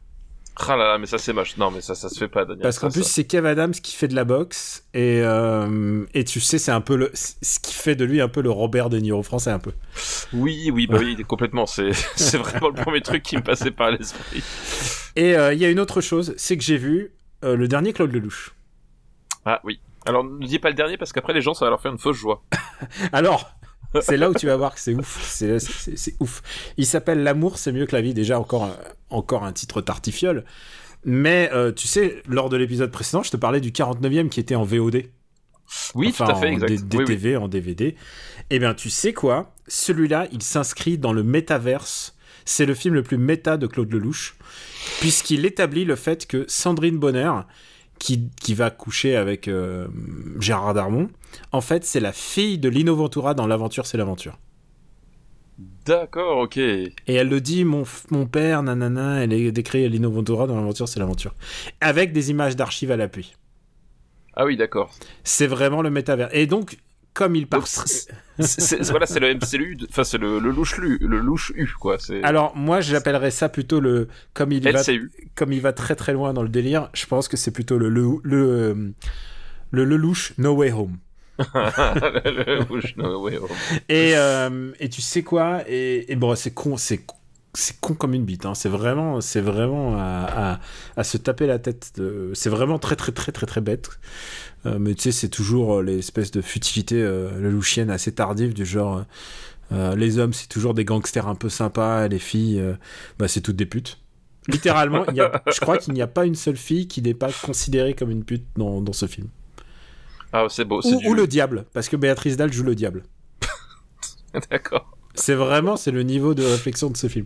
Eh, j'ai hâte aussi d'en parler, mais tu sais quoi? Euh, J'ai hâte aussi de voir ce fameux Lelouch qu'on a en devoir de vacances de 3 heures. Oui, alors, hâte, euh, je sais pas si c'est vraiment le mot qui... Alors, j'ai une bonne nouvelle pour toi. Il sort en février en DVD. Je Ah, viens de ça, c'est- vérifier. Il y a- il y a une ressortie DVD. Et crois-moi que tu vas le recevoir. J'espère qu'on fera encore les épisodes des années 80 hein, d'ici là, quoi. Ah, ça, c'est une vraie, vraie bonne nouvelle. Tu sais, moi, je suis- parle de tous ces trucs drôles sur le cinéma, mais toi, qu'est-ce que est-ce que t'as regardé un truc drôle pendant ces, ces deux semaines? Euh, drôle, non, j'ai pas vu de film. Mais je, je ne regarde pas de, de films drôles. Moi, je regarde des films sérieux, monsieur. Le cinéma, c'est sérieux. Qu'est-ce que t'as vu de sérieux? Euh, bah, Ah, je te prends vraiment de court, hein, là. Ouf. Non, non, mais c'est surtout que peut-être je me réserverai des, euh, des recos aussi. Ah, d'accord, ok. Peut-être tu as une reco à venir. Non, alors si, si, alors un truc que j'ai vu qui était, qui était sérieux, qui était pas, mais que, que je mettrais pas en reco, c'était euh, un film hongkongais qui s'appelle Firestorm avec Andy Lau. Hum, t'as l'air cool. Euh, écoute, c'est, alors c'est, c'est très bicéphale parce que tu sais, c'est le, c'est le Hong Kong des années 2010. Euh, donc où ils essayent de, de faire du, euh, du film d'action avec, euh, avec des moyens américains, mais sans avoir les moyens américains. Donc euh, t'as des trucs très très cringe en, termes de d'images de synthèse et tout, et en même temps t'as un ton encore assez hongkongais avec un, avec un flic, tu sais, ils, sont pas borderline à Hong Kong, ils ont dépassé la ligne, et, euh, là on a littéralement un flic qui euh, abat des, suspects euh, qui, qui sont rendus euh, d'une balle dans le dos, c'est un- truc, il y a des trucs c'est sidérant quoi, c'est vraiment à voir quoi. Ah bah écoute, ça me, ça me fait envie. Moi, j'ai j'ai pas vu, mais alors attention, c'est presque une reco avant l'heure. Mais en décembre est sorti, je sais même pas du tout, il y a un Sidney Lumet que j'ai jamais vu qui est, qui est sorti en DVD. Est-ce que tu as Ah, vu lequel? The Pawnbroker Ah non pas du tout. qui Alors, s'appelle euh, Le prêteur sur gage Ah non, bah tu vois, je... même, même le nom me dit pas grand chose Mais en fait. je l'ai acheté.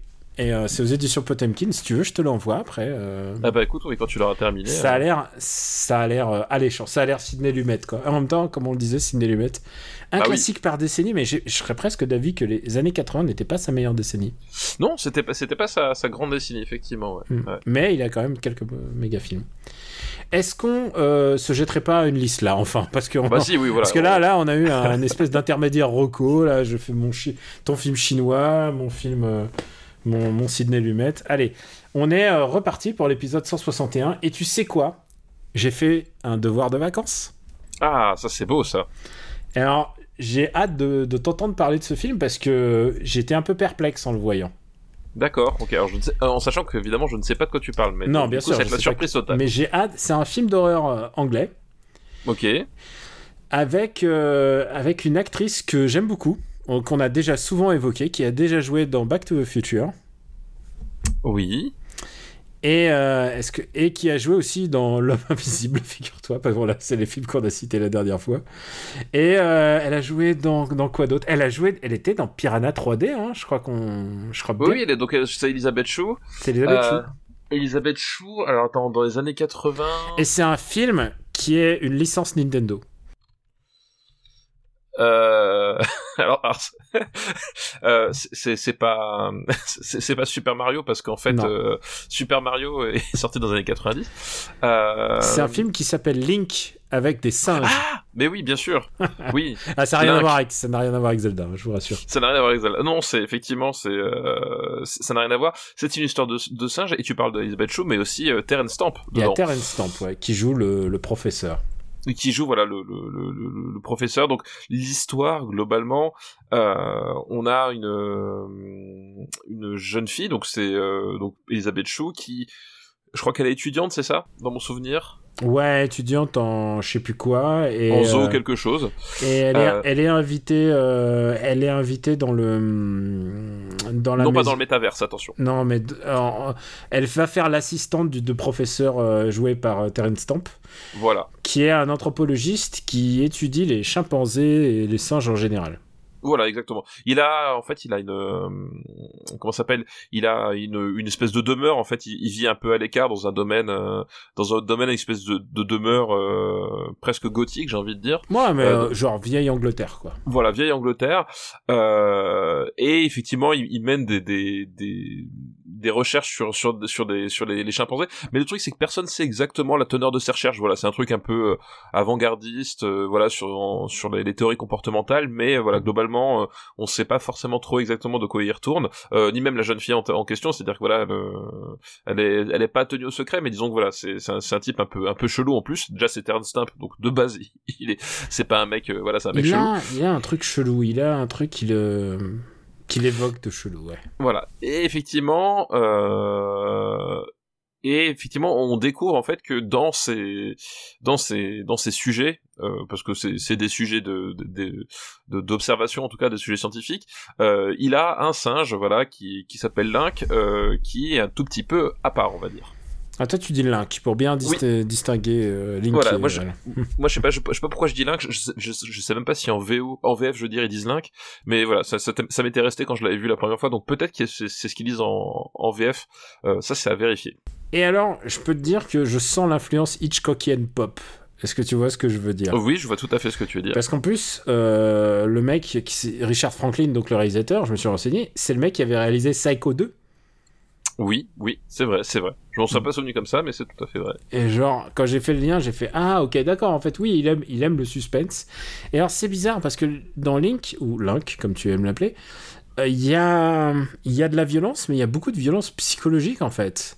Oui, c'est vrai, tout à fait. Et en fait, euh, la pauvre Elisabeth Chou, et, euh, bah, elle va découvrir que les singes sont violents.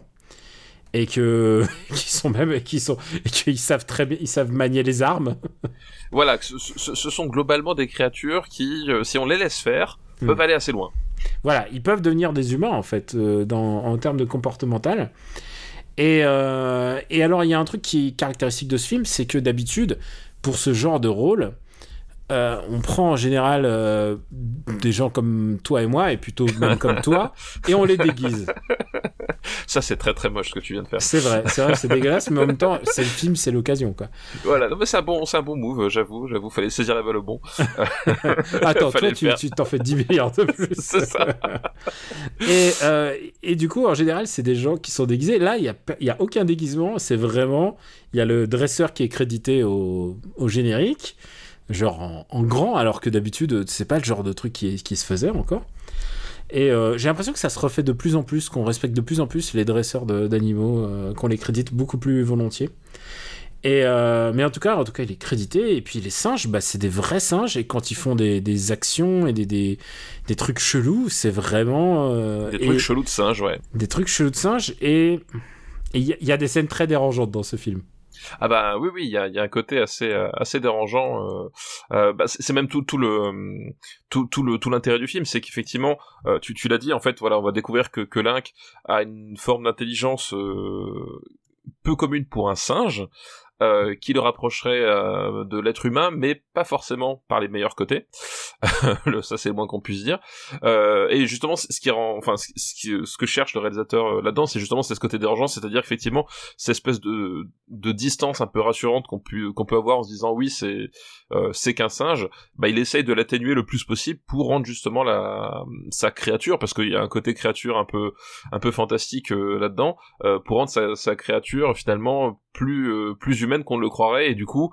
Euh, le but évidemment c'est c'est pousser à nous euh, à, nous regarder dans le miroir un petit peu différemment quoi. C'est un peu ça. Et et je vais te dire, il y a quand même des scènes qui m'ont vraiment vraiment dérangé. Je vais t'en citer une. Et tu sais quoi? J'ai un peu du mal parfois avec l'anthropomorphisme, avec les animaux qui ont des réactions humaines et tout ça, et les animaux filmés comme des hommes et tout. Euh, pas forcément euh, quand c'était, tu sais, les, les vidéos là, les vidéos, pas vidéo gag, mais tu sais, il y avait les animaux là qui, Oui, oui, je vois ce que tu veux dire, oui. qui, qui parlaient et tout ça, et genre qui. Bon, et ils avaient des drôles de voix et tout ça. Bon, d'accord. Mais là, il y a une scène, et alors là, c'est la plus bizarre du film, c'est celle où Elisabeth Chou est sous la douche, et il y a le singe qui se pose euh, à côté, donc il la voit toute nue, et elle, elle a pas de réaction, tu sais, genre, ah, je me cache, tu sais, c'est un singe, quoi. Et le singe la regarde, mais avec les yeux avec des yeux ultra dérangeants. Je crois que j'ai été vraiment mal à l'aise par cette scène. Et je crois que c'est le but recherché de ce film. C'est le but recherché effectivement du de, de, ce film-là, c'est-à-dire qu'effectivement il cherche vraiment le euh, le malaise dans voilà dans, euh, dans un peu tous les toutes les toutes les façons possibles. Parce que comme je disais voilà l'idée c'est c'est pas tant le regard du singe que finalement euh, cette proximité avec le regard humain. Et à travers effectivement le, le, le singe on se pose aussi des questions euh, naturellement sur le personnage de Terence Stamp en fait. C'est-à-dire que euh, qu'est-ce qui peut pousser un singe à se comporter comme ça? Euh, qu'est-ce que ça veut dire de, de l'homme qui a, qui a derrière et, euh, et surtout euh, si, on abolit ces frontières là en fait qu'est-ce qui va nous distinguer du, singe et, quelle est la particularité qui, ressort? Et en fait le, on, constate en tout cas dans, dans Link que euh, le, singe il a, peut-être en- encore un peu moins de barrières que, les êtres humains quoi. Et puis, bah, je trouve que Elisabeth Chou est super. hein. Elle tient le film à bout de bras. Elle m'a beaucoup fait penser, euh, pour une autre Elisabeth, elle m'a fait penser à Elisabeth Moss dans, dans le dernier euh, L'homme invisible, tu sais. Dans la main visible tout à fait c'est vrai. Et il ouais. y a un truc de euh, bah la fille la fille qui s'en sort et qui parce que évidemment est-ce qu'elle va s'en sortir ou pas c'est ça le, le suspense et le truc c'est qu'il y a des moments de, de un peu sanglants c'est pas complètement gore mais c'est à dire il y a vraiment des moments un peu de violence quoi Bah, il y, y a des moments. En fait, c'est ça. C'est pas un film euh, sanglant ou gore, mais il y a, y a des moments de de de voilà de, de violence, euh, bah, de bestialité, j'ai envie de dire même, euh, d'une certaine façon, et qui voilà qui qui sont euh, du coup euh, bah, assez étranges à vivre. Du coup, euh, voilà parce que le les, les les les le fait que ce soit des vrais singes, et je pense que c'est la plus grande force du film, c'est que tu ne, c'est que mécaniquement en tant que spectateur, tu, euh, tu, tu, tu abolis certaines, euh, euh, certains réflexes que tu as. C'est-à-dire que quand c'est un, acteur, tu te dis toujours, oui, ok, c'est le rôle, il est joué comme ça. Et quand t'es face à un animal, en fait, tu, tu, tu sais, t'arrives moins à dire l'animal joue. En fait, tu dis à quel moment, à quel moment ce qu'on- ce qu'on voit.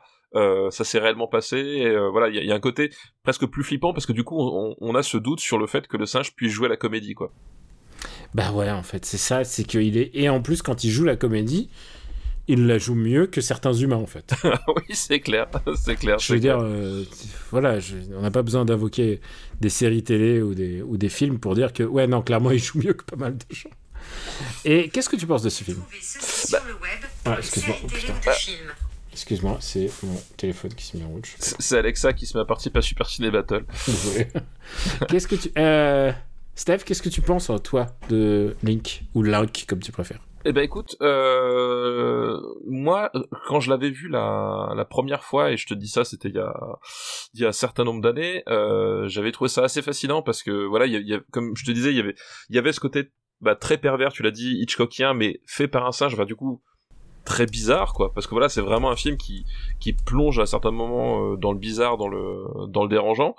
Euh, et je trouvais que c'était assez réussi de ce point de vue là euh, par contre quand je l'ai revu euh, plus récemment, en fait, je, je, je m'aperçois que, enfin, je, je trouve que la, comment dire, la facture du film, il y a des moments où euh, les effets font, font, font finalement assez artificiels parce que euh, le justement le, le côté pesant etc il est plus dû justement au fait que ce soit un singe que la mise en scène je la trouve pas si réussie que ça en fait au, au final quoi Bah, il y a beaucoup de euh, tentatives de faire.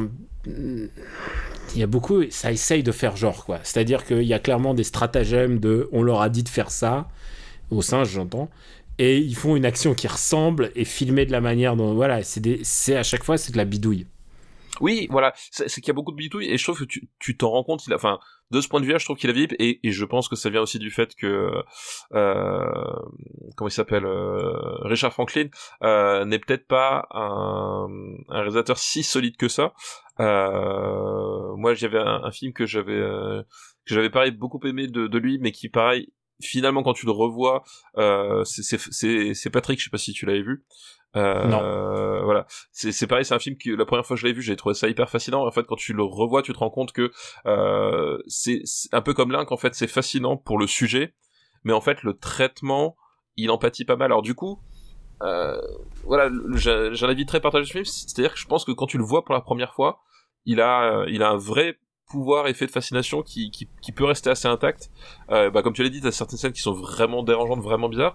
Et Ah, J'oublierai contre- jamais ce singe qui regarde Elisabeth Chou toute nue quoi. voilà.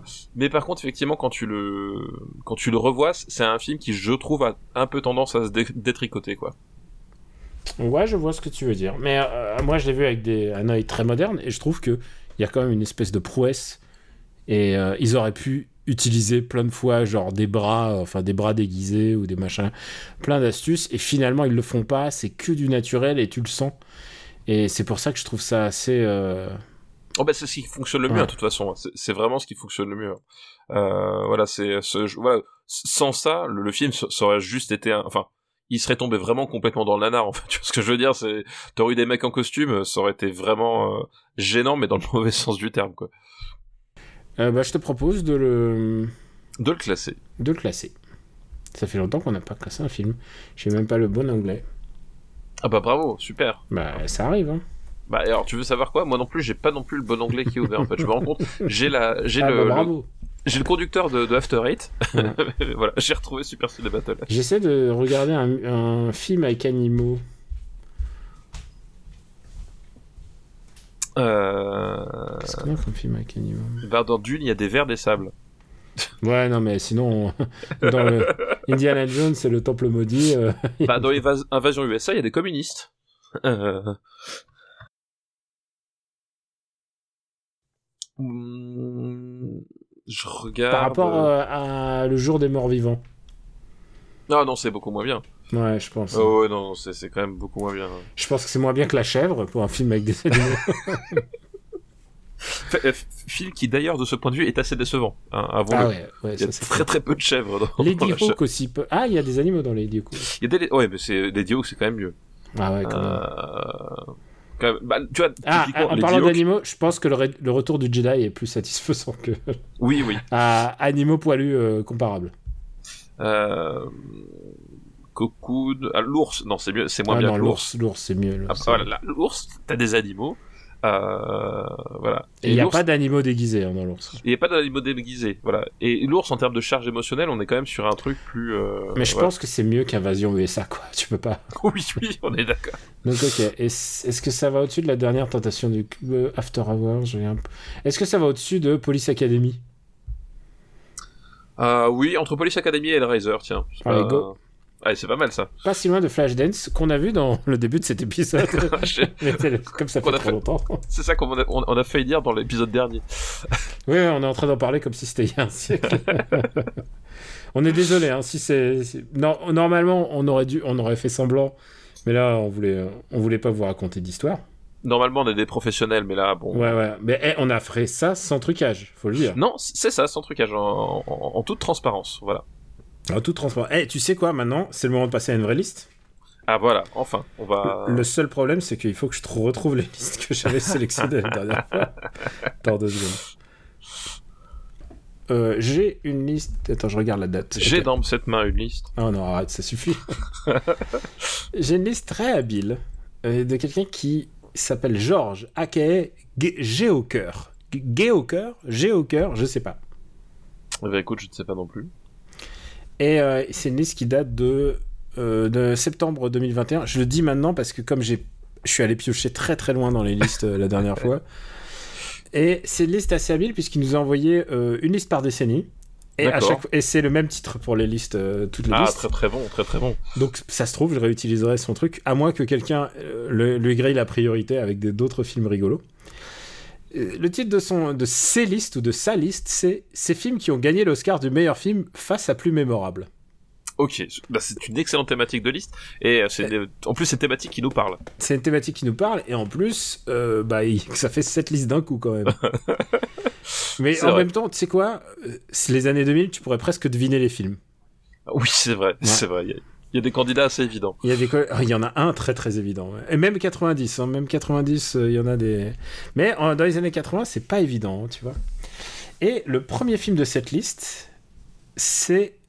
euh, donc on va faire les années 80, j'ai oublié de te le dire, c'est c'est bah, ça, ça, je sais qu'on va faire les années 80. J'ai- Et- Ça, quand même, j'ai suivi. Le premier film de cette liste est sorti en 83 et c'est Gandhi.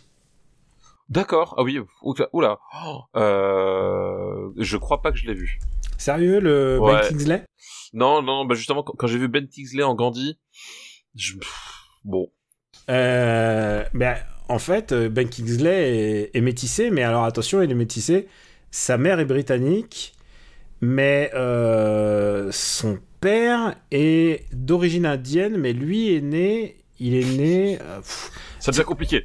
mais non, non, mais attends, faut, ah, tu sais quoi, ça mérite d'être, euh, ça mérite d'être vérifié pour être, euh, parce que Ben Kingsley, son vrai nom c'est Krishna Pandi Ban- Banji, et il est né, attends, d'ascendance gujarati et né au Kenya. D'accord. Ok. Ah oui. Donc c'est ses grands-parents, c'est- Ouais. c'était un, ouais, non, non, quand je te dis que c'est, euh, donc, est-ce qu'il est, il est légite, il est légite pour pour jouer. Je sais pas si aujourd'hui. On, on reprendrait Ben Kingsley, mais à l'époque, il était complètement. Oui, effectivement. À l'époque, il, était plus que beaucoup plus que d'autres finalement. Voilà. Euh, mais toujours est-il, ouais, non, le, le, le, le principe même me disait trop rien, donc je l'ai, j'ai jamais vu. Puis après, euh, bah après, tu sais, c'est pareil, les biopics à Oscar, tout ça, bon, une certaine tendance à me méfier aussi euh, naturellement. Bah moi c'est un cla- pour moi c'est un classique. Je l'ai vu euh, je l'ai vu pas mal de fois. hein. Ah non j'ai pas vu pas mal de fois mais c'est à dire j'ai l'impression parce qu'il passait tous les ans en fait. euh, et, et je crois que c'était sur Fran- FR3 toujours. À l'époque on disait FR3 mais je crois que j'y avais droit. euh. À l'époque, on disait faire trop. Mais c'est réalisé par ton poteau euh, Richard Attenborough. D'accord, ok, bah non, tu vois, je, je, je, je, l'ai pas vu, je ne savais même pas ce, ce détail-là. Et Richard Attenborough que vous connaissez parce que il a joué dans. euh, euh, bon, euh, peut-être, peut-être je reviens pas en détail sur le, sur, sur tout ça, mais bon, vous le connaissez à cause de, de ton film préféré, le le meilleur film du monde, c'est ça, tu veux dire Jurassic Park. C'est ça, exactement. Non, mais alors, et, et dans les Oscars, alors juste parce que ça mérite précision, face à lui, il y avait E.T. et Tootsie. Euh, ok, oui. Ce qui est, ce qui est valable, hein, en fait. Ce qui, ce qui est valable. Après, euh, dans cette année 1983, il y a eu quand même vraiment beaucoup, beaucoup de films assez importants.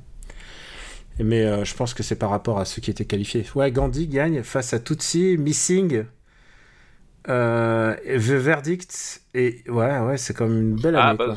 Ouais, The Verdict, ouais, mais même temps- si The Verdict, remarque, avait un potentiel d'être un, Hmm. un film à Oscar éventuellement, quoi. Richard Attenborough gagne meilleur, meilleur réalisateur face à Spielberg. Petersen parce qu'il y avait Das Boot. Ah oui, Das Boot, ouais. Sidney Pollack pour Tootsie. Euh, meilleur acteur, évidemment, c'est Ben Kingsley devant Dustin Hoffman Tootsie pour une année où il l'a pas eu. Euh, Peter O'Toole dans My Favorite et Paul Newman pour The Verdict. Et Mary Streep pas du tout dans Gandhi, par contre, elle, gagne- elle gagne déjà à l'époque. Ah, Elle- elle a pas joué, elle a pas joué Gandhi, bah, tu vois. Non, je, elle a pas de- non, un rôle qu'elle a, un rôle qu'elle a pas eu. euh, c'est dur pour elle. hein. Ah bah, il en faut, hein, euh, il en faut de temps en temps. Je pense qu'il faut rajouter Gandhi à la. Alors, et tu sais quoi? Ça serait bien que je me le revoie parce qu'en fait, ça fait des lustres que je l'ai pas eu. hein. C'est vraiment Ah. un souvenir d'enfance. Oui, parce que ça, ça, ça, ça repasse plus, par contre. Tu vois, tu, tu disais qu'à l'époque, ça passait tout le temps. Ah ouais, non, ça passait tout le temps. J'avais l'impression de l'avoir vu trois fois. Là, aujourd'hui, je pense que ça, voilà, c'est le genre de film qui passe un, un peu moins. et tu veux que je te dise, euh, aujourd'hui, si on faisait un film sur Gandhi, mais bon, peut-être qu'on aura l'occasion d'en rediscuter. Scarlett. Johansson. Franchement, moi je. moi je choisis Scarlett Johansson pour, euh, Non, pour faire mais je pensais pas à l'acteur, mais je pensais que aujourd'hui, on te ferait un truc un peu critique. Aujourd'hui, on te dirait, tu sais, les zones un peu, un peu bizarres et tout, euh, on, on te ferait, on te ferait toute une storyline dessus, alors que c'est pas du tout le thème. Ouais, alors en, en plus, en plus, surtout à l'échelle de, de, de l'histoire et de l'histoire de l'Inde. Bah oui. Bon, tu as. Ouais, est-ce Est-ce que, que- c'est vraiment ça que tu veux récupérer Est-ce que est-ce que- est-ce que c'est vraiment ça le truc Mais tu sais, t'es pertinent jamais à l'abri de d'un Oui. d'un réalisateur de, de Maïwen tout d'un coup qui décide de faire la vie de Gandhi. et- Non, c'est- non, mais c'est sûr. Putain, Maïwen, la pauvre qui se prend une balle perdue pour rien. pour- Mais j'aime beaucoup. J'aime beaucoup la gratuité complète de. Mais je sais pas, mais tu sais, en fait, euh, ah non, en fait, en fait, j'ai vu le dernier Audrey Dana aussi. Ah oui, non, mais tu sais que c'est pas la même personne. Ouais, non, non, mais je sais pas pourquoi, je voulais dire Audrey Dana, j'ai Maïwen qui est sorti, mais j'ai vu, euh, j'ai vu Audrey- le dernier Audrey Dana, et je peux te le dire, c'est le meilleur film d'Audrey Dana. Ah bah écoute. Euh, Audrey Dana, donc euh, que, quand même la- l'artiste à qui on doit euh, Si j'étais un homme. Si j'étais un homme. Et, et d'autres films. Un autre film, même. Bon, alors, deuxième film de cette liste. Alors, elle va aller vite, hein, puisque c'est Des gens comme les autres. Euh, Des Ça- gens comme les autres. Ça te dit quelque chose, Des gens comme les autres? Absolument pas. En plus, le titre me dit rien. C'est quoi en anglais? Ah bah, on va... Attends, je vais checker, hein, parce que c'est tout c'était Ordinary People. euh, Eh ben non, je ne l'ai pas vu. Tu vois. Euh, Ah. euh, réalisé par Robert Redford. Ça, c'est le genre de truc, il n'y a aucun podcast qui en parle ce mois-ci en France, ça tu peux être sûr. Et je te jure, on va le faire, et dans un mois, il y a le DVD qui sort. il y a les 55 jours de Pékin qui sont ressortis. Eh ben tu vois, voilà. Il y a le on- truc, tu sais, la, la, la, rom-com avec. euh, enfin, la rom-com, le, le truc d'amour avec Barbara Streisand qui est ressorti. Je pense qu'il y a des gens qui nous écoutent et qui se disent Ah, les deux Lustig, ils en ont parlé. et alors, juste pour te dire, Ordinary People, que je n'ai pas vu donc. euh, c'est un. euh, c'est son premier film en père à Robert Redford. D'accord. Bah après, après, Robert Redford, c'est en tant que réalisateur, c'est bon. Il gagne devant euh, Coal Miner's Daughter, que je connais pas, mais qui a l'air un, un biopic musical. Euh, devant Tess, D'accord, ouais. de Roman Polanski, De Polanski. qui avait encore sa carte à l'époque, faut croire. Elephant Man, que tu connais, de David Ah Lynch. oui, oui, ouais. Et Raging Bull. Ah oui, bah oui, c'est oui, c'est une, une bonne grosse année quand même. hein, C'est une bonne grosse année. Et encore, là, on a cité que les gens qui sont qualifiés parce que, faut le savoir, il y a aussi ceux qui n'avaient pas le droit de rentrer. Et clairement, Robert Redford a été meilleur réalisateur devant euh, Scorsese et devant Lynch et devant Polanski. Ouais, alors oh, je l'ai pas vu, donc on dira, mais euh, j'ai du mal à voir. Euh, voilà, euh, Robert Redford meilleur réalisateur que Scorsese et Lynch. Tu vois, je- bon, j- j'ai mes des doutes, on sait jamais. Ouais, et alors, le meilleur film étranger, euh, c'est ça qui m'intéresse, c'est que le meilleur film étranger, c'est un film qui s'appelle. euh, qui s'appelle Moscou ne croit pas aux larmes. J'ai bien envie de le voir du coup. Et, tu sais pourquoi je regarde ça? C'est que je suis tombé là-dessus, là je suis, en train, je suis en train de mater. C'est qu'il gagne devant le dernier métro, je veux bien le croire, mais il gagne devant Kagemusha quoi. Ah oui, Ah, c'est chaud bouillant Ça doit être une méga année quand même. hein. ça doit être une année assez chaude. Bon, alors euh, on va noter euh, le film, hein, comment il s'appelle Les Ordinary People. Comment ça s'appelle déjà Rodi? J'ai déjà oublié le nom de ce film. Euh, des, des gens ordinaires, Les ordinaires gens people, ouais. ordinaires, je crois. Je que même pas ça, hein. regarder la disponibilité parce que tu sais quoi. En plus, déjà que pour qu'il y ait l'un de nous deux qui fasse des devoirs de vacances, mais pour qu'il y ait les deux là, ouais, ça commence à devenir chaud. Des gens ordinaires.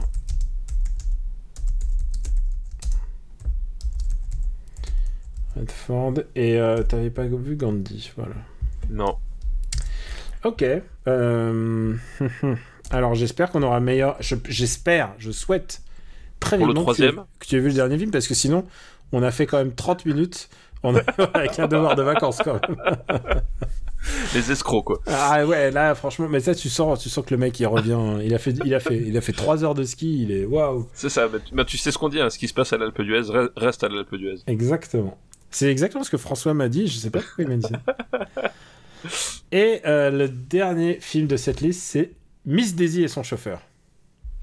Ah oui, Bizazier sans chauffeur. Alors euh, oui, je l'ai vu, mais alors euh, oh, Tu voudrais le en- revoir peut-être? Je l'ai vu en dilettante quoi, parce que tu sais, justement, je, je l'ai vu, tu sais pourquoi? Parce que c'est un film en fait dont euh, plein de films euh, Font la référence en fait. font la référence en fait. C'est un truc, c'est- ça a marqué une génération entière. Euh, voilà, il y a plein de plein de vannes euh, sur le fait euh, de, de, de gens qui se font convoyer, qui, qui disent ouais tu m'as pris pour Miss Daisy, euh, enfin tu voilà tu je suis pas ta Miss Daisy ou quoi que ce soit, puis euh, ou bien dès qu'un black dans un dans un film prend et à la place du chauffeur il y a, y a une blague sur euh, sur ce film là, donc je l'ai vu dans ce contexte là, euh, mais honnêtement je je- j'en ai quasiment aucun souvenir en fait.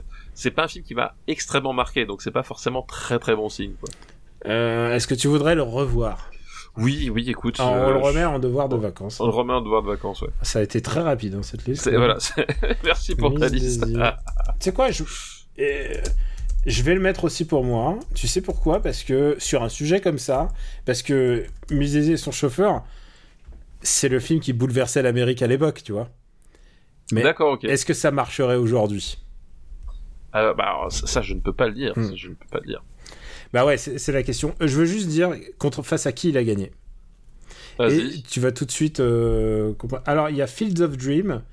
Field of Dream, euh, qui est un film avec Kevin Costner, donc on... O- Osef. Alors, il y avait de celui-là. Il y avait My Left Foot de Jim Sheridan, D'accord. Ok. donc c'est déjà autre chose. Il y avait Né un 4 juillet euh, d'Oliver Oui, Stone. d'Oliver Stone, ouais. Et il y avait la. Merde, Dead, Po- Dead Poet Society, la... Ah le cercle des poètes disparus. Cercle de pas disparu. Ah oui, d'accord, ouais. Bon.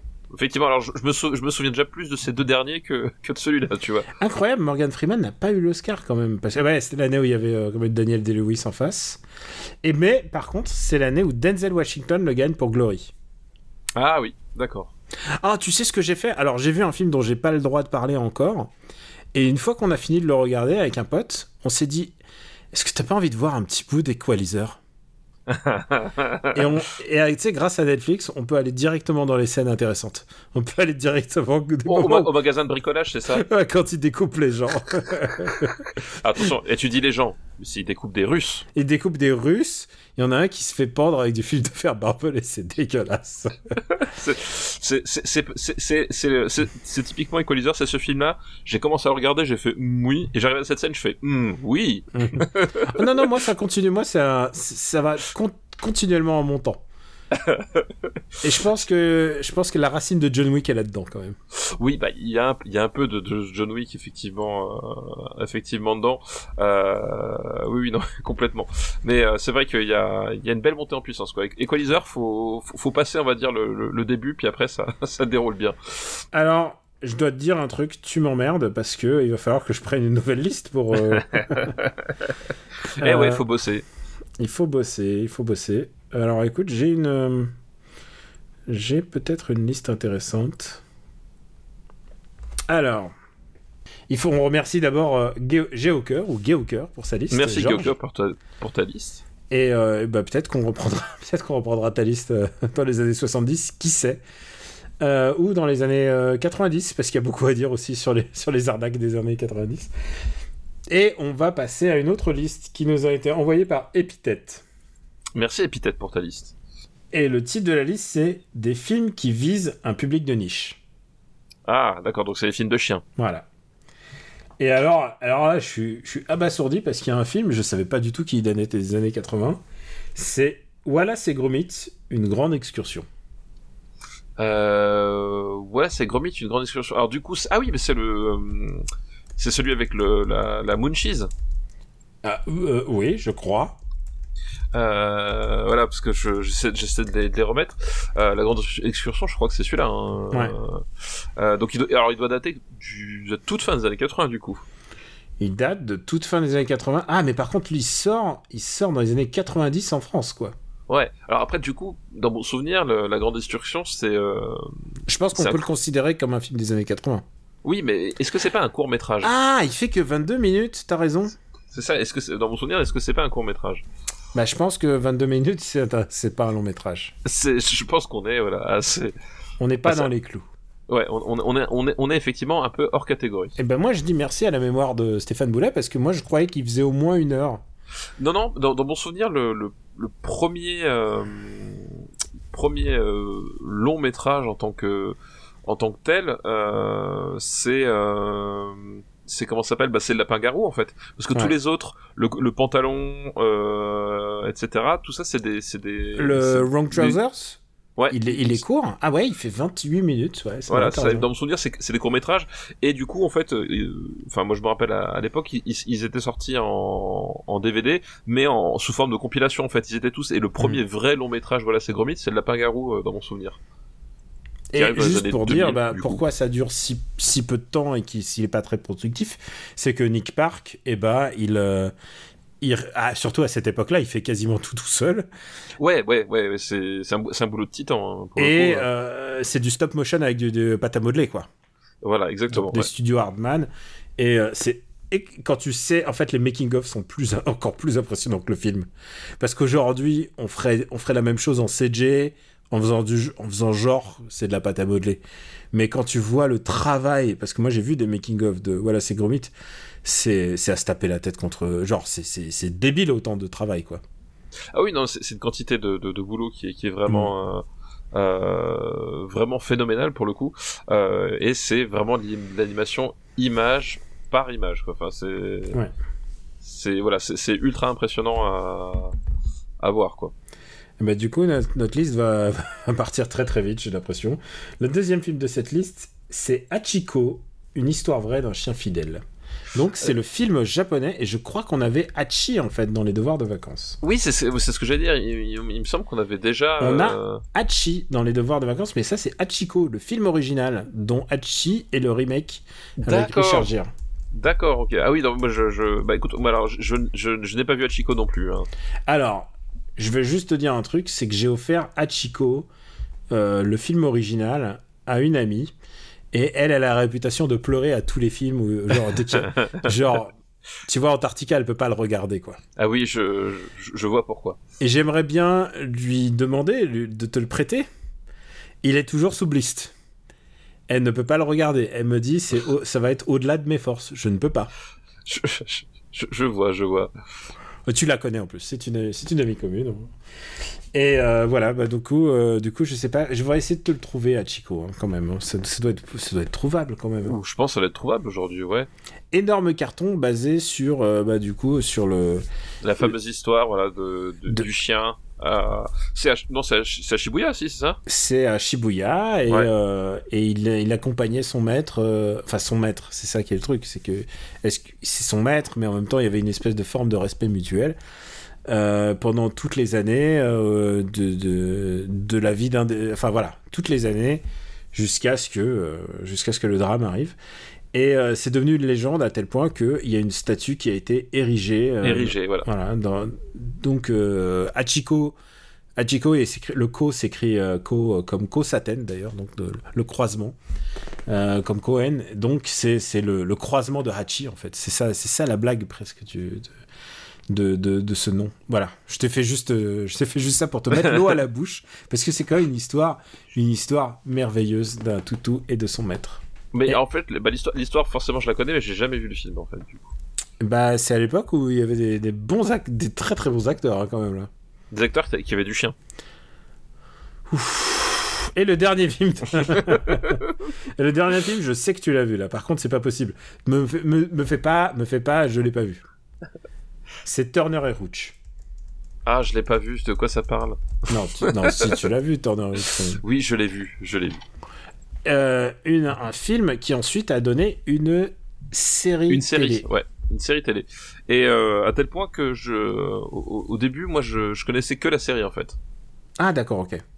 euh, tout simplement.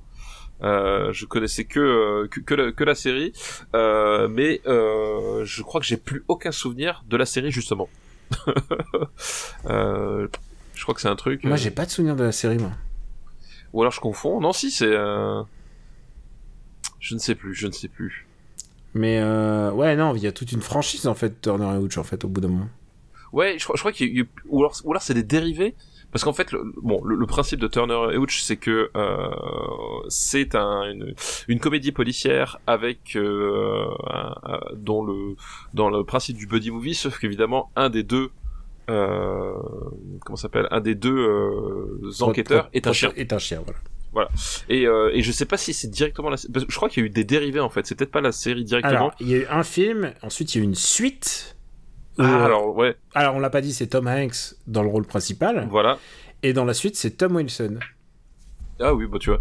Mais, euh, ouais, non, moi, je, mais je crois qu'il y a déjà eu des, enfin, il y a eu plusieurs dérivés, quoi que ce soit. Il y a eu une, série officielle, mais est-ce que c'est celle-là que j'ai vue ou est-ce que c'était un truc qui, s'en approchait? Parce que des, des séries avec des chiens, il y en a eu plein. Il y a même eu, euh, il y a même une série allemande. Comment ça s'appelait ce truc? Ah putain, la série allemande avec des. Avec le berger allemand là. Mais avec oui, c'est vrai, c'est vrai. T'as tort. Non, alors non, T- Tator. Déjà, Tator, c'est le policier qui a toujours raison. Ouais. Euh, mais non, il avait pas de chien, Tator. C'était. Euh... Attends, comment ça s'appelait? C'est Rex. Rex. Rex ça s'appelait- Et c'était pas, c'était pas allemand, c'était une série autrichienne. Ah ouais, ok, d'accord. Moi, moi, je connaissais que Rintintin. Hein. Rex. Euh, ah mais ouais. oui, ah mais oui, j'ai vu Rex. Je... Oui. C'est sur France 2, je crois. Et en allemand, ça s'appelait Kommissar Rex. Très très bon. très très bon. Euh, Et alors bon, Turner et Hooch, par contre, l'original, moi j'ai pas vu le, le- la suite, j'ai pas vu, j'ai aucun souvenir de la série, mais par contre, j'ai vu l'original. Est-ce que tu l'as vu? Oui, oui, je l'ai vu, ouais. C'est un, un lointain sou- souvenir d'un dimanche après-midi euh, euh, pluvieux. Et ce qui est Euh. intéressant, c'est que c'est que Hooch en fait, bah c'est un chien qui qui se laisse pas faire quoi. C'est un bulldog en fait.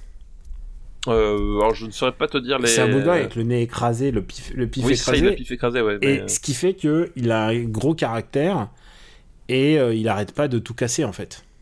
C'est ça, exactement.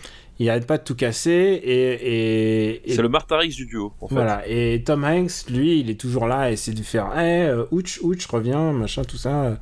Bah, Tom Hanks, il, fait le brave garçon, quoi. Enfin, il fait Ouais. Tom Hanks, en fait. Ouais. Et euh, c'est euh, et voilà et le, et c'est vraiment ça en fait c'est vraiment un buddy movie où au début ils arrivent ils arrivent pas à supporter et à la fin c'est des poteaux quoi Voilà, bah oui, parce que euh, parce que voilà, ils ils sont ils sont unis par la même passion de de de la justice. bah ouais enfin non le chien il en a rien à foutre le chien il veut juste des croquettes Euh, bah, c'est déjà une bonne motivation en soi. on peut pas résumer plus ce film que ça quoi c'est une enquête policière Euh, lui il a une histoire d'amour mais mais en vrai euh, mais en vrai t'es là pour le chien l'osmose entre le chien et, et, et lui quoi Oui, bah oui, c'est ça. est-ce que tu aimes ce film? Écoute, c'est un film euh, que voilà. Comment dire ça euh, Ouais, que j'apprécie pas plus que ça. Euh, voilà, dans mon souvenir, c'était très très quelconque déjà à l'époque. Bon, je pense pas que c'est un truc qui a qui a gagné à être revalorisé au fil des ans. Voilà, moi j'ai un souvenir vraiment pareil euh, très lointain, mais pas si euh, pas si ouf que ça. On, mon souvenir c'est c'est pas si drôle, pas si intéressant. Euh, voilà, c'est très mignon quand t'es quand t'es gamin, mais euh, ça vale pas très très haut non plus quoi. Moi, je me souviens que ce film était. euh, alors, je sais pas si Disney était déjà était responsable de euh, de la suite. Je crois que c'était un film Buena Vista, enfin. Donc, euh, mais après, je sais pas si la, la série a été reprise en main par Disney. Mais en tout cas, il y avait une certaine. Alors, c'est un film qui ose la, la, la fin triste quand même. Qui ose la fin triste, effectivement. Et vrai. ça, ça m'a marqué quand j'étais gamin, genre ah putain, il y a un truc qui genre et tu t'y attends pas vraiment et surtout aujourd'hui, tu ferais pas un truc comme ça. Non, bah au- aujourd'hui, non, effectivement, il l'offrait pas. Aujourd'hui, euh, bah, ça serait ça serait on va dire contrôlé et puis euh, enfin, bon. Euh, mais ouais, je pense aussi comme toi, c'est un peu anecdotique, mais mais honnêtement, moi j'aime bien voir j'aime bien voir Tom Hanks avec un chien en fait. Euh, c'est euh, oui, non mais c'est voilà, c'est c'est un côté mignon, c'est un côté euh, bah, Madeleine de Proust hein, pour le coup. Euh, mais euh, oui, c'est pas c'est pas c'est pas foufou quoi. C'est pas foufou. Euh, bah écoute, on va le classer alors.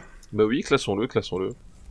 Euh, classons-le Turner et Hooch. euh, euh,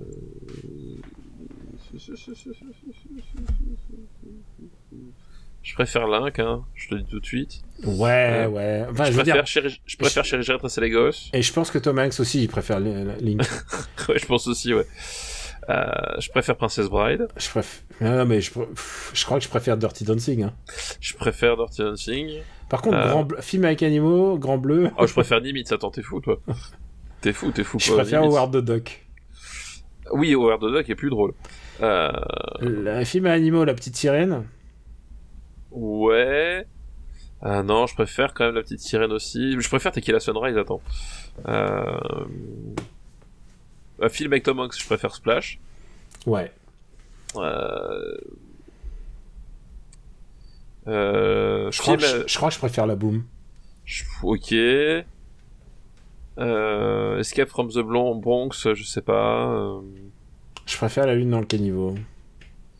Ok. Je préfère Mad Max 3. Euh, le Grand Pardon est presque plus drôle, je trouve. Ah là, je te l'accorde. mais euh, je pense que Golden Shine, c'est vraiment moins bien par contre. Ouais, ouais, on est bah, entre le Grand Pardon et Golden Child, effectivement. Turner et Ouch. Mais c'est con, on a spoilé ce film à plein de gens puisqu'ils se doutent que une fin... qu'est-ce que peut être une fin triste d'un truc comme ça. Bah, il adopte un chat. Euh, c'est vrai. Écoute, euh, comme on a fait euh, peu de listes, enfin on a fait, est-ce que est-ce qu'on fait encore une dernière liste? Bah, évidemment, évidemment. alors On qu'on on a déjà en- une heure d'enregistrement, hein, mais On peut pas en rester là. eh ben écoute, j'ai j'ai trouvé une liste qui s'appelle une liste qui s'appelle Il y a un début à tout. On remercie Epithète pour sa liste. Merci Epithète pour ta liste. Et donc, on va passer à une liste qui nous est envoyée par Guillaume Petit. Merci Guillaume Petit euh, pour ta liste. Et cette liste s'intitule Il y a un début à tout. D'accord. Et j'espère que vous êtes contents, mais ça me faire plus de montage. Mais écoutez, on vous doit bien ça. On a skippé euh, un peu une semaine en fait, presque. C'est ça, effectivement. On a glissé d'une semaine. Et alors, c'est trois films, dont un que j'ai vu.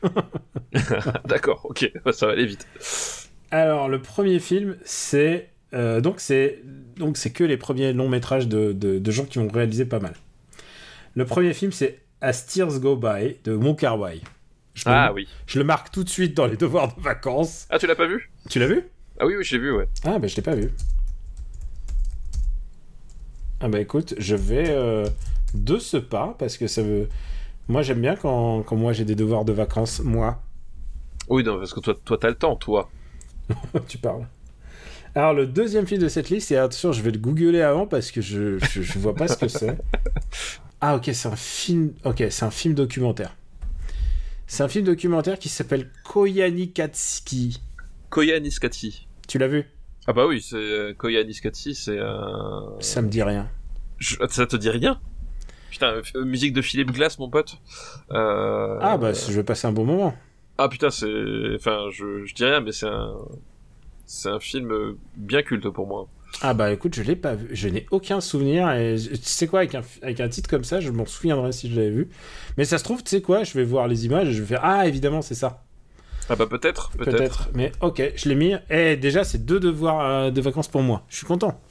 Parce que je- tu, tu, tu, connais bah, euh, Baraka ou, Sa- ou Sam, euh, Samsara? Samsara oui. Et ben en fait le, le scénariste de, Sam, de Samsara, enfin non le, réalisateur de Samsara, euh, c'est le scénariste de Koya Niskatsi.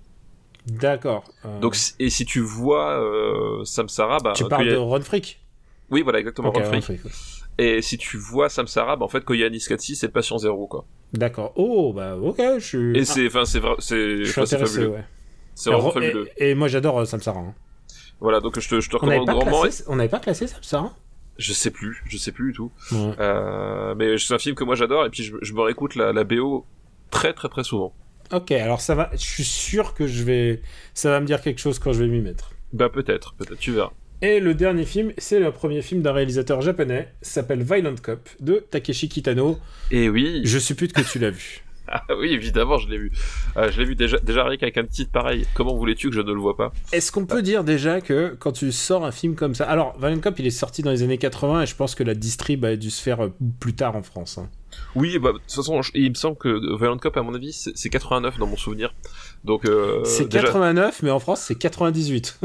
Oui c'est ça voilà. Violent mais Cop il est était- sorti parce qu'il y a eu Sonatine et tous les autres, quoi. Voilà, exactement, qu'il qu'il était reconnu, bah, Sonatine et puis euh, évidemment Anabi, voilà, qui a le, le- qui a été quand même, enfin, Sonatine avait fait parler de lui, mais euh, Anabi avec son son prix, euh, c'était à Venise, je crois, hein, Mm. euh, avec son prix à Venise, voilà, a fait euh, sortir Kitano de euh, de l'ombre ou en tout cas euh, à, à populariser et voilà Van Cop est sorti dans le euh, dans le dans la foulée et moi je me rappelle il avait il était présenté enfin je, je- je l'avais vu euh, je l'avais vu sur une séance enfin une séance euh, à la télé mais présentation par euh, par Jean-Pierre Dionnet Ah ouais. euh, évidemment tout- tout- Et tu sais quoi? Soit c'était Dionès, soit c'était Boukrieff. voilà, c'est ça, c'était un des deux.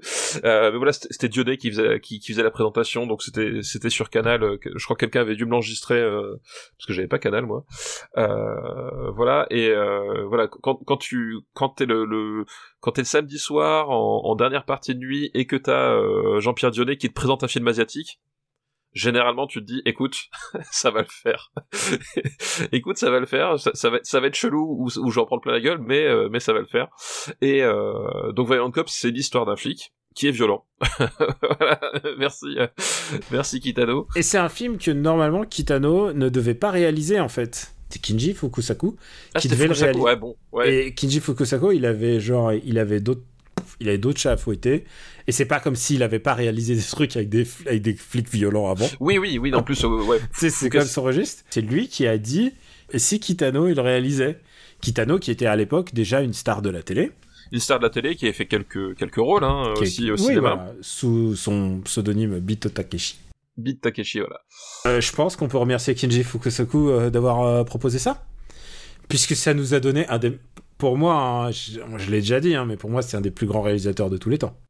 Bah, déjà, on peut remercier Kiji Fukasaku d'une manière générale pour euh, pour tout ce qu'il a fait. Mais si en plus, il nous a apporté Kitano de Mais manière directe ou indirecte, et là, clairement directement. Si, si effectivement il a ouvert la porte à Kitano, on peut le remercier doublement, ça c'est sûr. Et c'est un film dont, évidemment, euh, Kitano, il est arrivé. Il a... Alors, Kitano, c'est un, gars spécial, surtout à cette époque-là. Kitano, c'est pas un mec de cinéma. C'est pas un mec qui regarde même des films. Euh, c'est un mec, euh, beaucoup le self-made man, et ça se sent. C'est-à-dire qu'il est un peu vide de toute l'influence que peut avoir la télé, le cinéma sur lui, en fait. C'est vraiment, quand il réalise un film, il le réalise avec ses tripes, comme il le sent, comme il peint d'ailleurs. hein. C'est vraiment instinctif. On a déjà résumé l'histoire. Qu'est-ce qu'est-ce que t'en penses de ce film? Bah écoute, euh, le, le, moins qu'on puisse dire, effectivement, tu as, tu, tu, tu, tu, as très bien, comment dire, placé les, les jalons de la réflexion, c'est que euh, Kitano arrive avec ce premier film, et il arrive avec un truc euh, qui ne ressemble euh, qu'à lui, en fait. Euh, c'est-à-dire qu'on est, euh, voilà, les, les, les films de, de, de flics ou de gangsters euh, violents au Japon, euh, c'était pas nouveau. On, a cité Fukasaku, ben voilà, euh, guerre des gangs Okinawa, combat sans code de- d'honneur, voilà, le cimetière de la morale. Voilà, c'était un genre à part presque à part, enfin pas à part- pas presque, un genre à part entière dans les années 70 euh, qui avait fait le, les belles heures du cinéma de genre japonais.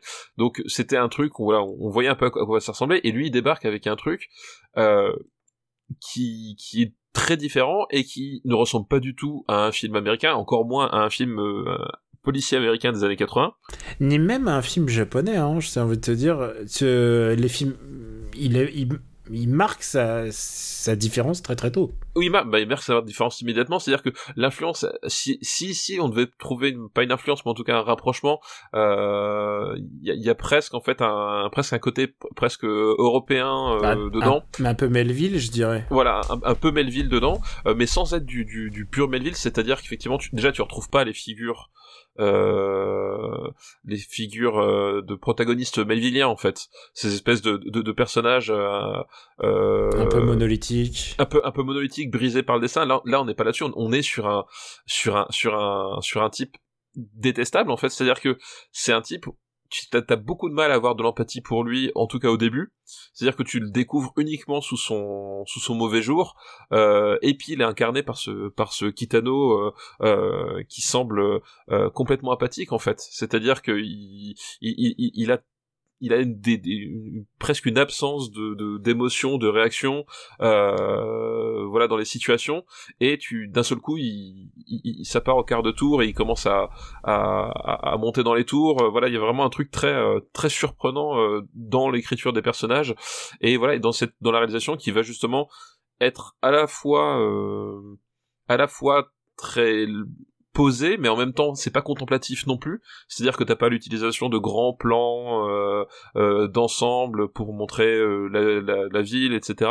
Il y a vraiment un truc très très particulier dans le rapport au, au personnage euh, et, euh, et, à la mise en scène qui, qui fait que ouais, on est sur un truc. Tu sais jamais trop quand une scène démarre, tu sais jamais où est-ce qu'elle va t'emmener, mais vraiment. C'est-à-dire que ça peut aussi bien être un truc complètement anodin dans le sens mise en situation que un truc hyper dramatique euh, voilà, il y a, il y a une espèce de, rupture de rythme euh, permanente qui, est très très très très surprenante quoi. Il a marqué un très gros coup quoi avec ce, film-là, c'est-à-dire que clairement tu sens que il arrive sur le projet, il remanie le projet, il en fait il en fait un truc assez personnel en fait, parce que normalement ça devait être une vraie ça devait être plus comique hein, comme film à la base. Et lui il fait non non on va on va se concentrer sur le drame du héros et ça se voit, hein, c'est vraiment un changement de groove assez étonnant.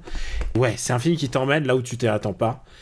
Et euh, j'imagine que à quel point ça devait être surprenant pour les gens qui connaissaient pas du tout ni Kitano. Enfin, nous, on a vu, moi j'ai vu Sonatine avant. Et Sonatine, ça a été une véritable claque. Mais ouais, j'imagine que commencer par celui-là, ça devait être particulier, quoi. Bah en fait effectivement enfin tout ce qui tout ce qui va faire euh, la claque sonatine euh, sonatine c'est quoi? C'est deux ans après? Trois ans après? Sonatine c'est 93 je crois. 93 ouais. C'est le tout début des 90 hein euh, mais tout ce qui va faire la claque sonatine en fait est déjà là dans ce dans, dans ce film là sauf d'une façon peut-être encore plus brute euh, que dans Sonatine, c'est-à-dire que Sonatine, il commence vraiment euh, à, à, à, maîtriser son euh, son approche euh, son approche poétique en fait qu'il a qui va déployer dans un peu dans Jugatsu mais surtout euh, à Senatsushi dans donc dans les si on, si on fait la filmo dans dans, dans l'ordre. Voilà Sonatine il, a vraiment commence déjà à avoir une, une, vraie une vraie identité dans le terme contemplatif et dans le rapport au décor chose qu'il a pas du tout dans Violent Cop qui voilà qui a, qui, qui, qui a tout le côté mutique étrange et euh, et dérangeant parce que voilà la, la, la, violence dans Violent Cop elle est très très frontale et très très euh, éruptive euh, mais sauf que t'as t'as, t'as justement t'as pas cette t'as pas cette espèce de poésie t'as vraiment ce euh, t'as ce côté euh, t'as ce côté euh, urbanisme euh, écrasant monotone voilà c'est filmé euh, dans dans des décors très étroits très impersonnels dans des dans des dans des couloirs dans des dans des espèces de ruelles perdues entre entre des bras d'autoroute et des et le métro Enfin, vraiment, il y a un truc presque un espèce de cauchemar urbain permanent. Et donc, t'as pas du tout cette espèce de poésie ou de distance qu'il y a. Et t'as un truc très très brut euh, et très très rentre dedans qui, est très très particulier même quand tu connais Kitano c'est à dire que même effectivement quand t'as quand t'as vu Sonatine quand t'as vu Hanabi euh, tu te dis ok c'est bon je sais où je mets les pieds. Là là c'est la même chose mais en voilà en plus brut en plus euh, en plus avec moins de gants moins de moins de forme aussi quelque part. Enfin voilà c'est très c'est très déstabilisant en tant que tel quoi comme expérience. Est-ce que c'est un film que tu aimes bah oui j'aime beaucoup Violent Cop ah, je trouve ça, je trouve ça brillant hein. Euh, j'aime beaucoup, voilà, j'aime bien me prendre des, des claques au cinéma. Euh, et là, bah, là, on s'en prend des pas mal quand même. Euh, voilà, c'est voilà, quand on parle de film noir, bon ben, là, tu... est-ce que tu peux faire plus noir que ce film-là? Je, ne suis- je ne sais pas. Bah oui, oui, c'est Kitano. Seul Kitano peut y aller, quoi. Et noir, et en même temps, c'est ça qui est assez incroyable avec les films de Kitano, c'est qu'il y a des moments, nos, amis, nos amis américains diraient de solace, euh, des moments de, de, de rayonnance de personnages où parfois tu, ça démonte la gueule de certains Yakuza, et puis la, la séquence d'après, euh, ils sont en train de jouer à la marelle, quoi, tu vois, c'est... Oui, bah, y- voilà, tout, tout, enfin, tout son cinéma est déjà là, mais de façon embryonnaire en fait. C'est un peu le, c'est le Kitano prototype, t'as raison. Ah bah, oui, c'est vraiment le prototype. Hein. Enfin, je veux dire, effectivement, de ce film-là, en fait, il va, il, il va prendre, euh, il va prendre les, différents aspects et les façonner, euh, et les façonner, euh, voilà, que comme un diamant, euh, pour donner après Sonatine et Anabi. Mais la, la matrice, elle est, elle est déjà effectivement. Dans, ce- c'est c'est juste qu'effectivement, t'as, t'as, t'as peut-être moins cette, les scènes qui sont euh, moins violentes sont peut-être moins réconfortantes ou moins euh, moins poétiques que ce que peut y avoir après en fait. C'est ce que je veux dire? Dans, dans Hanabi quand on quand on avait parlé, c'est aussi un film très très sombre et très très euh, très très déprimant. Euh, mais en même temps, t'as des espèces de t'as des vrais élans de, de poésie. vrais rayons de. Voilà. Rappelons- Rappelons-le, Anabi est juste notre film préféré des années 90. Voilà, ça, donc euh, Tout simplement, quoi. tout simplement. Donc il y a, voilà, il y a, y a- il y a des vrais moments de, de, de, de soulagement pour le spectateur, de, que ce soit de la poésie visuelle ou simplement du, du, du sentiment, euh, du sentiment amoureux euh, brut, hein, voilà, euh, que t'as pas du tout dans. C'est-à-dire que il y a, il y a des histoires de, de, de sentiments contrariés aussi, mais déjà ils sont vachement plus glauques, euh, voilà, puisque euh, le, le personnage de Kitano entretient une relation assez étrange euh, avec sa sœur, notamment. Et ça, c'est dans tous les Kitano, il y a toujours un détail chelou. Et tu Oui, sais. mais- mais là- mais là, le j- truc- Ouais, vas-y, mais, mais là, le truc, le truc, c'est que c'est c'est que c'est pas un détail chelou, c'est-à-dire que c'est vraiment la, la colonne vertébrale du film, en fait. C'est cette relation avec sa sœur, et en fait, justement, t'as pas d'échappatoire à, à ça, en fait.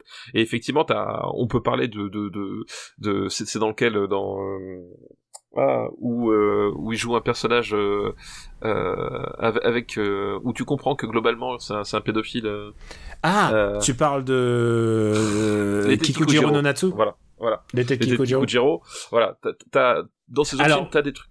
C'est pas lui, hein. C'est un autre Oui, personnage. Oui, c'est un autre personnage, voilà.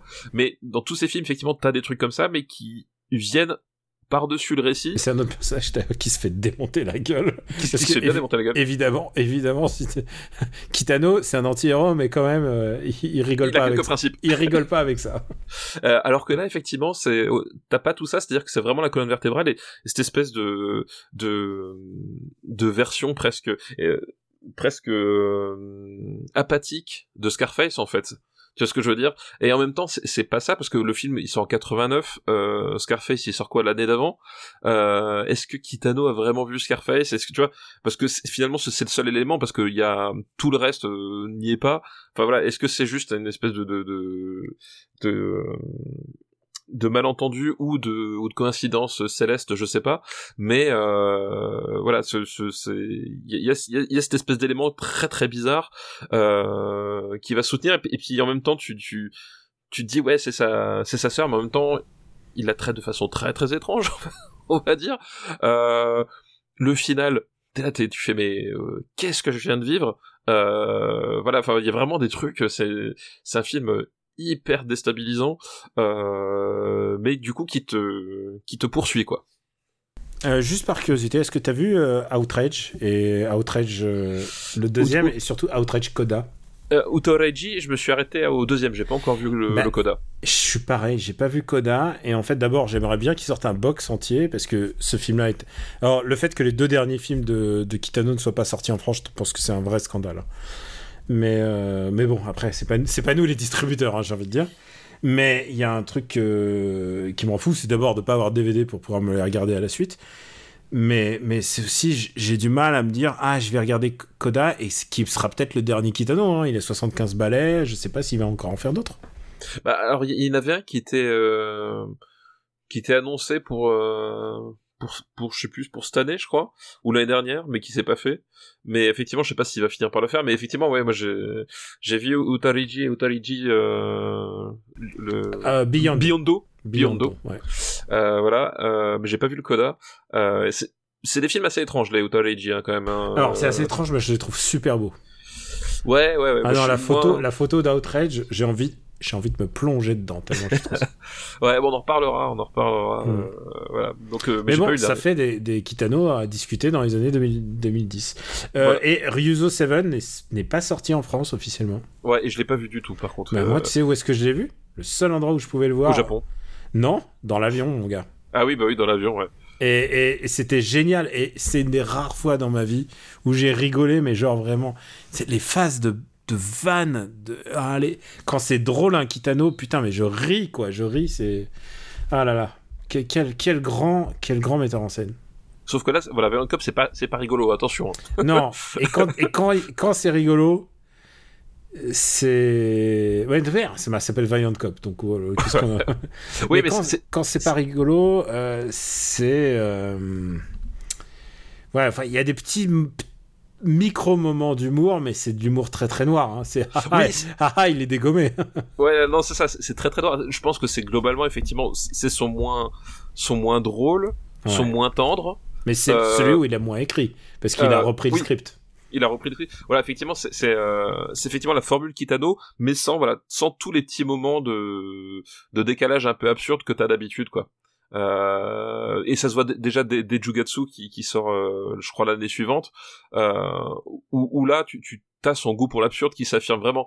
Violent Cop, tu, le vois parce que tu, regardes la carrière rebours, mais si tu commences par là, effectivement, tu te doutes pas de, son goût pour l'absurde en regardant ce, film-là. Enfin, ou, alors c'est un absurde très très particulier, quoi. Et le scénariste original de Valiant Cop, qui est décédé très jeune, à 44 ans, a a scénarisé, figure-toi, euh, un des films de, du détective Conan.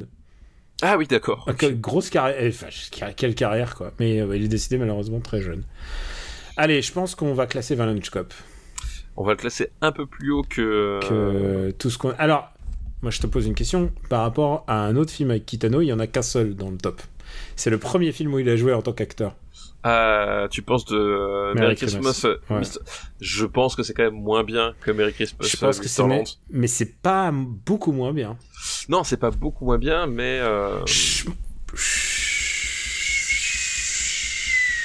qui est très bien la cocotte minute. si je réfléchis. Moi, je je trouverais pas ça déconnant de le mettre au-dessus de l'arme fatale. Euh... Bah, dis-moi, dis-moi toi. Ah non, parce qu'il y a quand même City on Fire. hein. Oui, voilà, c'est ce que je veux dire. euh, Si tiens, Ah ouais, putain, non. on a quand même un bloc, un bloc. Je Ouais, pense que je préférerais regarder Polystory, mais c'est parce que c'est Polystory quoi. Euh... Moi, genre, non, voilà, tout simplement, moi je pense, regarde, entre Blood Simple et Scarface. Ah, tu veux dire euh, juste après le premier euh, film des frères Cohen. Voilà. Tu te sais que un des frères Cohen a sorti son film il y a pas si longtemps. Oui, oui, et, et en fait, il est, il est. euh, ce que j'avais pas suivi, c'est que il est déjà sur sur Apple. il est machin. sorti, il était disponible en sortie limitée dans les salles. Je l'ai vu en salle. Il a fallu se bouger tôt. C'est quoi le titre exact? Parce que c'est Macbeth, mais c'est c'est quoi le titre? C'est Macbeth et il est disponible sur Apple en fait.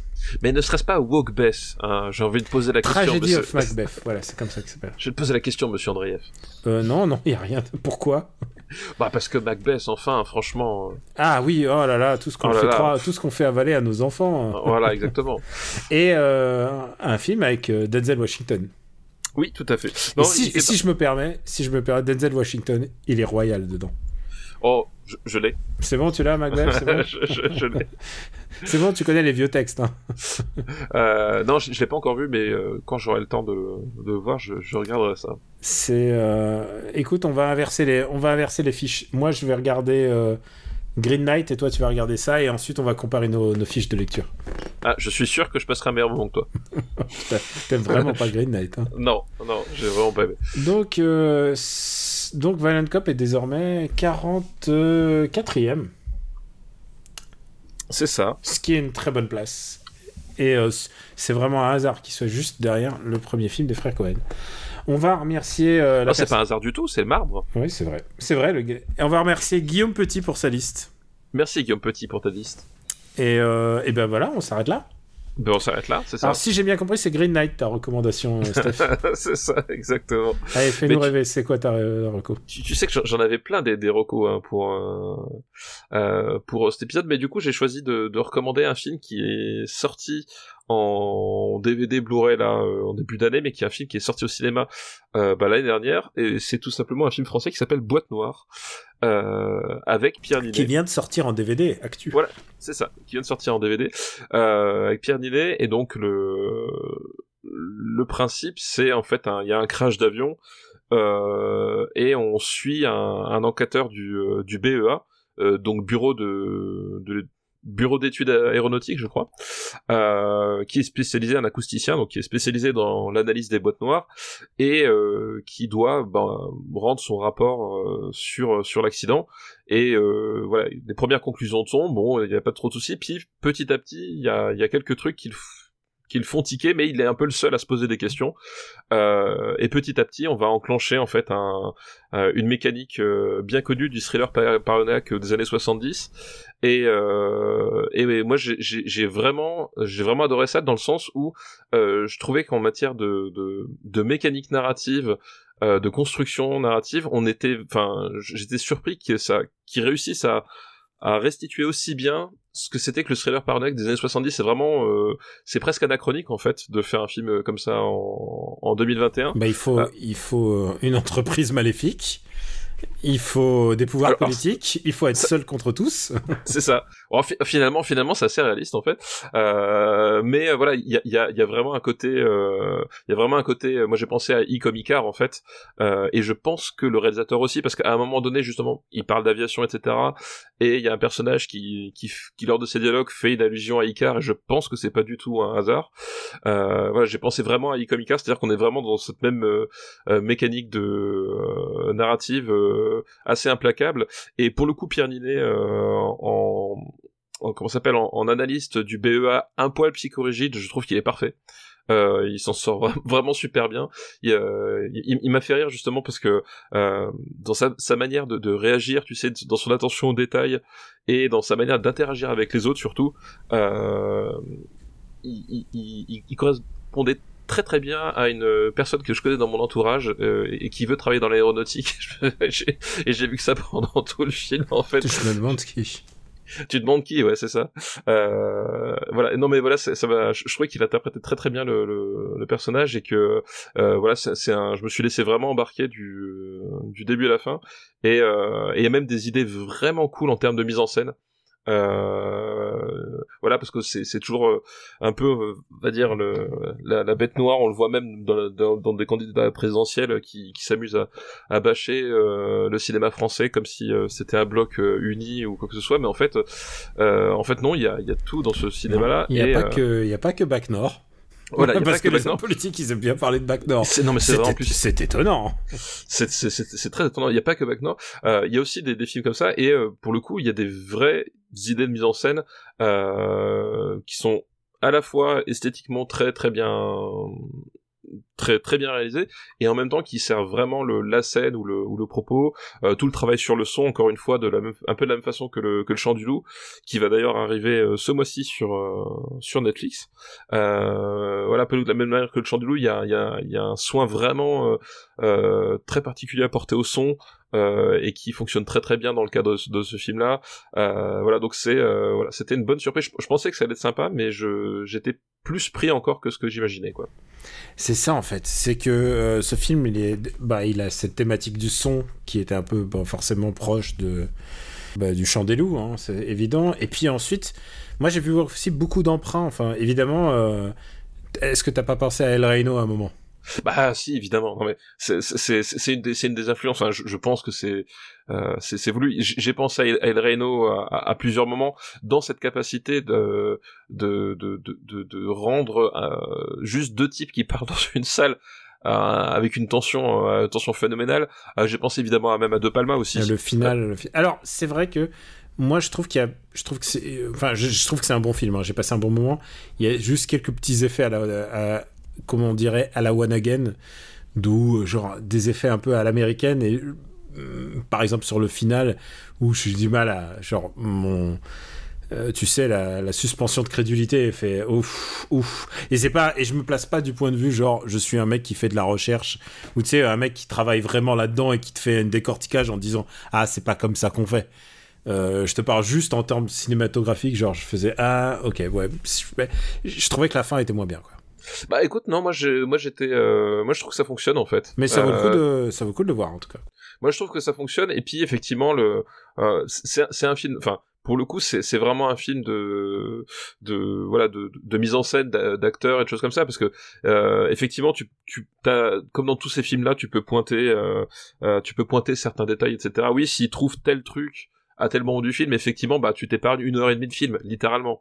Euh, mais c'est un peu le principe de tous ces, ces films-là, en fait, finalement, où euh, où justement l'intérêt du film et qui fait que ça marche, c'est que tu vois le, le tu vois la chose uniquement sous un angle. Et là, on te parle d'un type euh, d'un type euh, scrupuleux mais aussi complètement obsessionnel et qui en fait au bout d'un moment va s'enfermer dans sa propre obsession et si tu suis la logique narrative du film et si tu suis la logique euh, d'écriture du personnage c'est normal qu'à un moment donné, quand tu t'enfonces dans ton, ta propre obsession, il y a des détails qui t'échappent et qui d'un seul coup prennent un sens, euh, quand tu les découvres dans le deuxième temps, etc. Enfin, voilà, c'est-à-dire que tu, dans la logique du film et dans la fa- façon de progresser du, personnage, finalement ça, s'intègre bien. Et non, moi, je, moi même la fin, j'ai pas trouvé ça. Euh, j'ai trouvé que ça s'inscrivait bien et que ça, concluait bien le, bien le truc, quoi.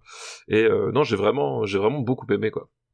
Steph, j'avais déjà recommandé un film en plein milieu de cet épisode, par le, hasard du truchement du montage. Je vais en recommander un deuxième. Euh, c'est un film réalisé par Andrei euh, Konchalovsky et qui s'appelle Cher camarade, dont j'avais déjà parlé en, en cours d'année et c'était un des films dans mon top 10 et il est sorti euh, récemment en DVD. Et c'est un. Je pense que c'est le chef-d'œuvre de son réalisateur. Et ça se passe dans une ville de province euh, dans l'URSS. Et euh, ce qui se passe, c'est que bah, Ludmilla est une fonctionnaire très très très parti communiste compatible. Et, euh, et il Une y a vraie une- fonctionnaire. Voilà, voilà. Ah putain, faut me lance pas sur ce mot parce que j'ai vu une comédie hein, sur le monde du fonctionnaire. Je suis ulcéré. hein, c'est la, la prochaine de Jérôme Commandeur, mais ça n'a rien à voir. Euh, C'est moins bien, on, on c'est peut le dire. bien. Ah, Bah, ça dépend. Si t'aimes pas les fonctionnaires, c'est très bien. Et c'est celle qui a gagné le Grand Prix, hein, je te rappelle, de, de l'Alpe d'Huez. Mais alors, on peut le dire, le président du jury, c'est François Co, du ju- président du jury d'Alpe d'Huez, c'est- François Co, c'est lui qui a décerné tous ces le prix. président du jury, c'était Michel Larocque. C'était Michel Larocque. Ah, mais attends, mais maintenant que j'y pense, il y a un membre du jury qui a voté pour un film dans lequel il apparaît. Puisqu'il y a, Ah. puisqu'il y a Malik Bent. Oh, c'est pas bien ça. Et je me pose la question, quand t'habites juste à côté de Michel, La... Michel Larocque, est-ce qu'on peut dire que c'est Michel Larocque voisine? Est-ce que tu sais qui est le compagnon à la ville de, de Michel Larocque? Bien sûr, c'est François Baron. C'est ton imitation de François Barois, ça? Et j'arrive pas à descendre plus bas, qu'est-ce que tu veux que je fasse? Oh, Salut, c'est François Barois. Salut, c'est François Baron. en fait, bien faut que tu fasses euh, euh, François Fillon et ça marche. Euh, euh, ouais, maintenant je dirige une banque. Bon, alors, c'est vrai qu'ils dirigent tous les, ils sont tous les deux dans le, dans le business. Exactement. Ah bah écoute, ça veut dire qu'il y a une vie après, après la, la haute Alors, fonction re- publique. Revenons donc au meilleur film du réalisateur de Tango et Cash, s'il te plaît. Exactement, bien vu. Et donc, euh, et donc c'est dans une ville de province, et puis euh, il y a une grève, et évidemment, quand il y a des grèves en Russie, euh, dans l'Union soviétique, euh, dans les années 60, il y a une exaction. Et il y a une exaction qui se déroule. C'est horrible, c'est horrible, c'est vraiment très très. Et en même temps, c'est c'est suggéré, mais tu sens quand même toute la, la pression et l'horreur du moment. Et ce qui va se passer, bah, c'est comme ce que. Quand ma tante l'a vu, elle m'a dit écoute, faut que tu ailles le voir, ça parle un peu de nous. Et c'est vrai que c'est des trucs qui nous ont été déjà racontés parce qu'à l'époque, ma famille était encore en Union soviétique, euh, sous le joug de. Une grande partie sous le joug de, de, l'URSS, quoi, du Parti communiste. Et euh, les autorités commencent à dissimuler littéralement euh, toute la vérité. Ils gomment le souvenir de ce massacre. Et c'est des choses qui ont déjà. C'est basé sur des faits réels. Et ils gomment le massacre et ils font signer des NDA à toute la ville. Et, et tu peux t'imaginer euh, ce que ça peut donner, puisqu'il y a des corps qui disparaissent, il y a des gens qui disparaissent littéralement. C'est absolument incroyable. C'est filmé dans un espèce de 4 tiers étonnant en noir et blanc, très très très élégant. Euh, je vous recommande vraiment. C'est un film qui s'appelle Cher camarade. Et euh, vraiment, ça vaut vraiment, vraiment le coup. Si vous aimez le film, le cinéma russe, déjà, il n'y en a pas des masses en France. Et, euh, et du cinéma qui ne soit pas de cinéma de propagande en plus, parce que je sais que toi, t'aimes bien le cinéma de propagande. Ah, bah c'est le meilleur, c'est de ma Ouais. propagande. Donc euh, voilà, cher camarade, vraiment, il est sorti en DVD, il est dispo en VOD. Allez-y, c'est vraiment très, très, très, très, très, très bien.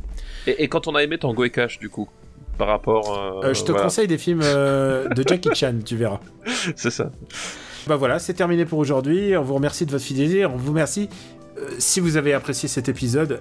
Un peu à la construction, un peu bigarré, je suis désolé, mais euh, je vais essayer que ça, on ne le sente pas au montage. Euh, Stéphane, bon, bah, vous savez où vous pouvez le retrouver, Stéphane. Moi, vous, moi Ouais, c'est ouais, pareil, dans- on n'a pas Dans besoin. les de- cabarets d'imitation de François Barouin. Alors que moi, moi, c'est dans les cafés. Les cafés, comment? Les cafés, les Malongo.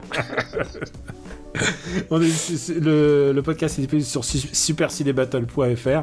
Vous pouvez retrouver la masterlist quand elle est updatée et sur toutes les, bon, toutes les applis euh, de podcast. On vous remercie aussi de donner sur le Patreon, patreon.com slash RPU. C'est euh, c'est salutaire pour, euh, pour notre podcast car comme ça, ça nous permet de rester indépendants et aussi euh, bah, de payer les hébergements et aussi parfois de payer les biens culturels qui servent à alimenter euh, bah, les, les films parce que parfois c'est un peu compliqué pour les avoir mais on se débrouille toujours et voilà Stéphane euh, on a tout dit on a tout voilà On a tout dit, on a tout patreon.com fait, slash même. RPU. Voilà. Et, euh, et on vous embrasse fort et puis voilà Et finalement l'épisode aura été plus long grâce à toutes ces listes et je ça. et j'ai oublié qu'on doit remercier la personne, la dernière personne qui nous a envoyé une liste. Euh, c'était. Attends, attends, faut que je- C'était Guillaume Petit. Merci pour ta liste, Guillaume. Mais je crois qu'on l'a déjà dit. euh, merci Guillaume Petit, mais on peut lui redire, remarque. C'est pas très grave. Bah écoute, il aura. J'espère qu'il écoute jusqu'au bout alors. Bah j'espère aussi, sinon, sinon peut-être qu'il aura pas de merci du tout, peut-être que du coup il nous déteste. Et il est parti écouter euh, des, des, des, des, podcasts concurrents genre Discordia ou euh, Stockholm Sardou, tu te rends compte? On a poussé peut-être... Non, non, non, mais euh, eh, tous ces films de niche là, c'est ça, ça, suffit- ça suffit là. bon, on, on embrasse tout le monde, on embrasse aussi Discord. Eh, j- eh, j'ai dormi, j'ai dormi à même le sol du mec qui est de Discordia. hein. C'est dire comment notre, notre entente est forte. C'est dire le degré de confiance qu'il y a. Le droit de confiance et de, et de tolérance. Voilà, c'est surtout le mot tolérance. on vous embrasse très fort, on vous remercie de votre soutien et on vous dit à très très très bientôt. Ciao Ciao à tous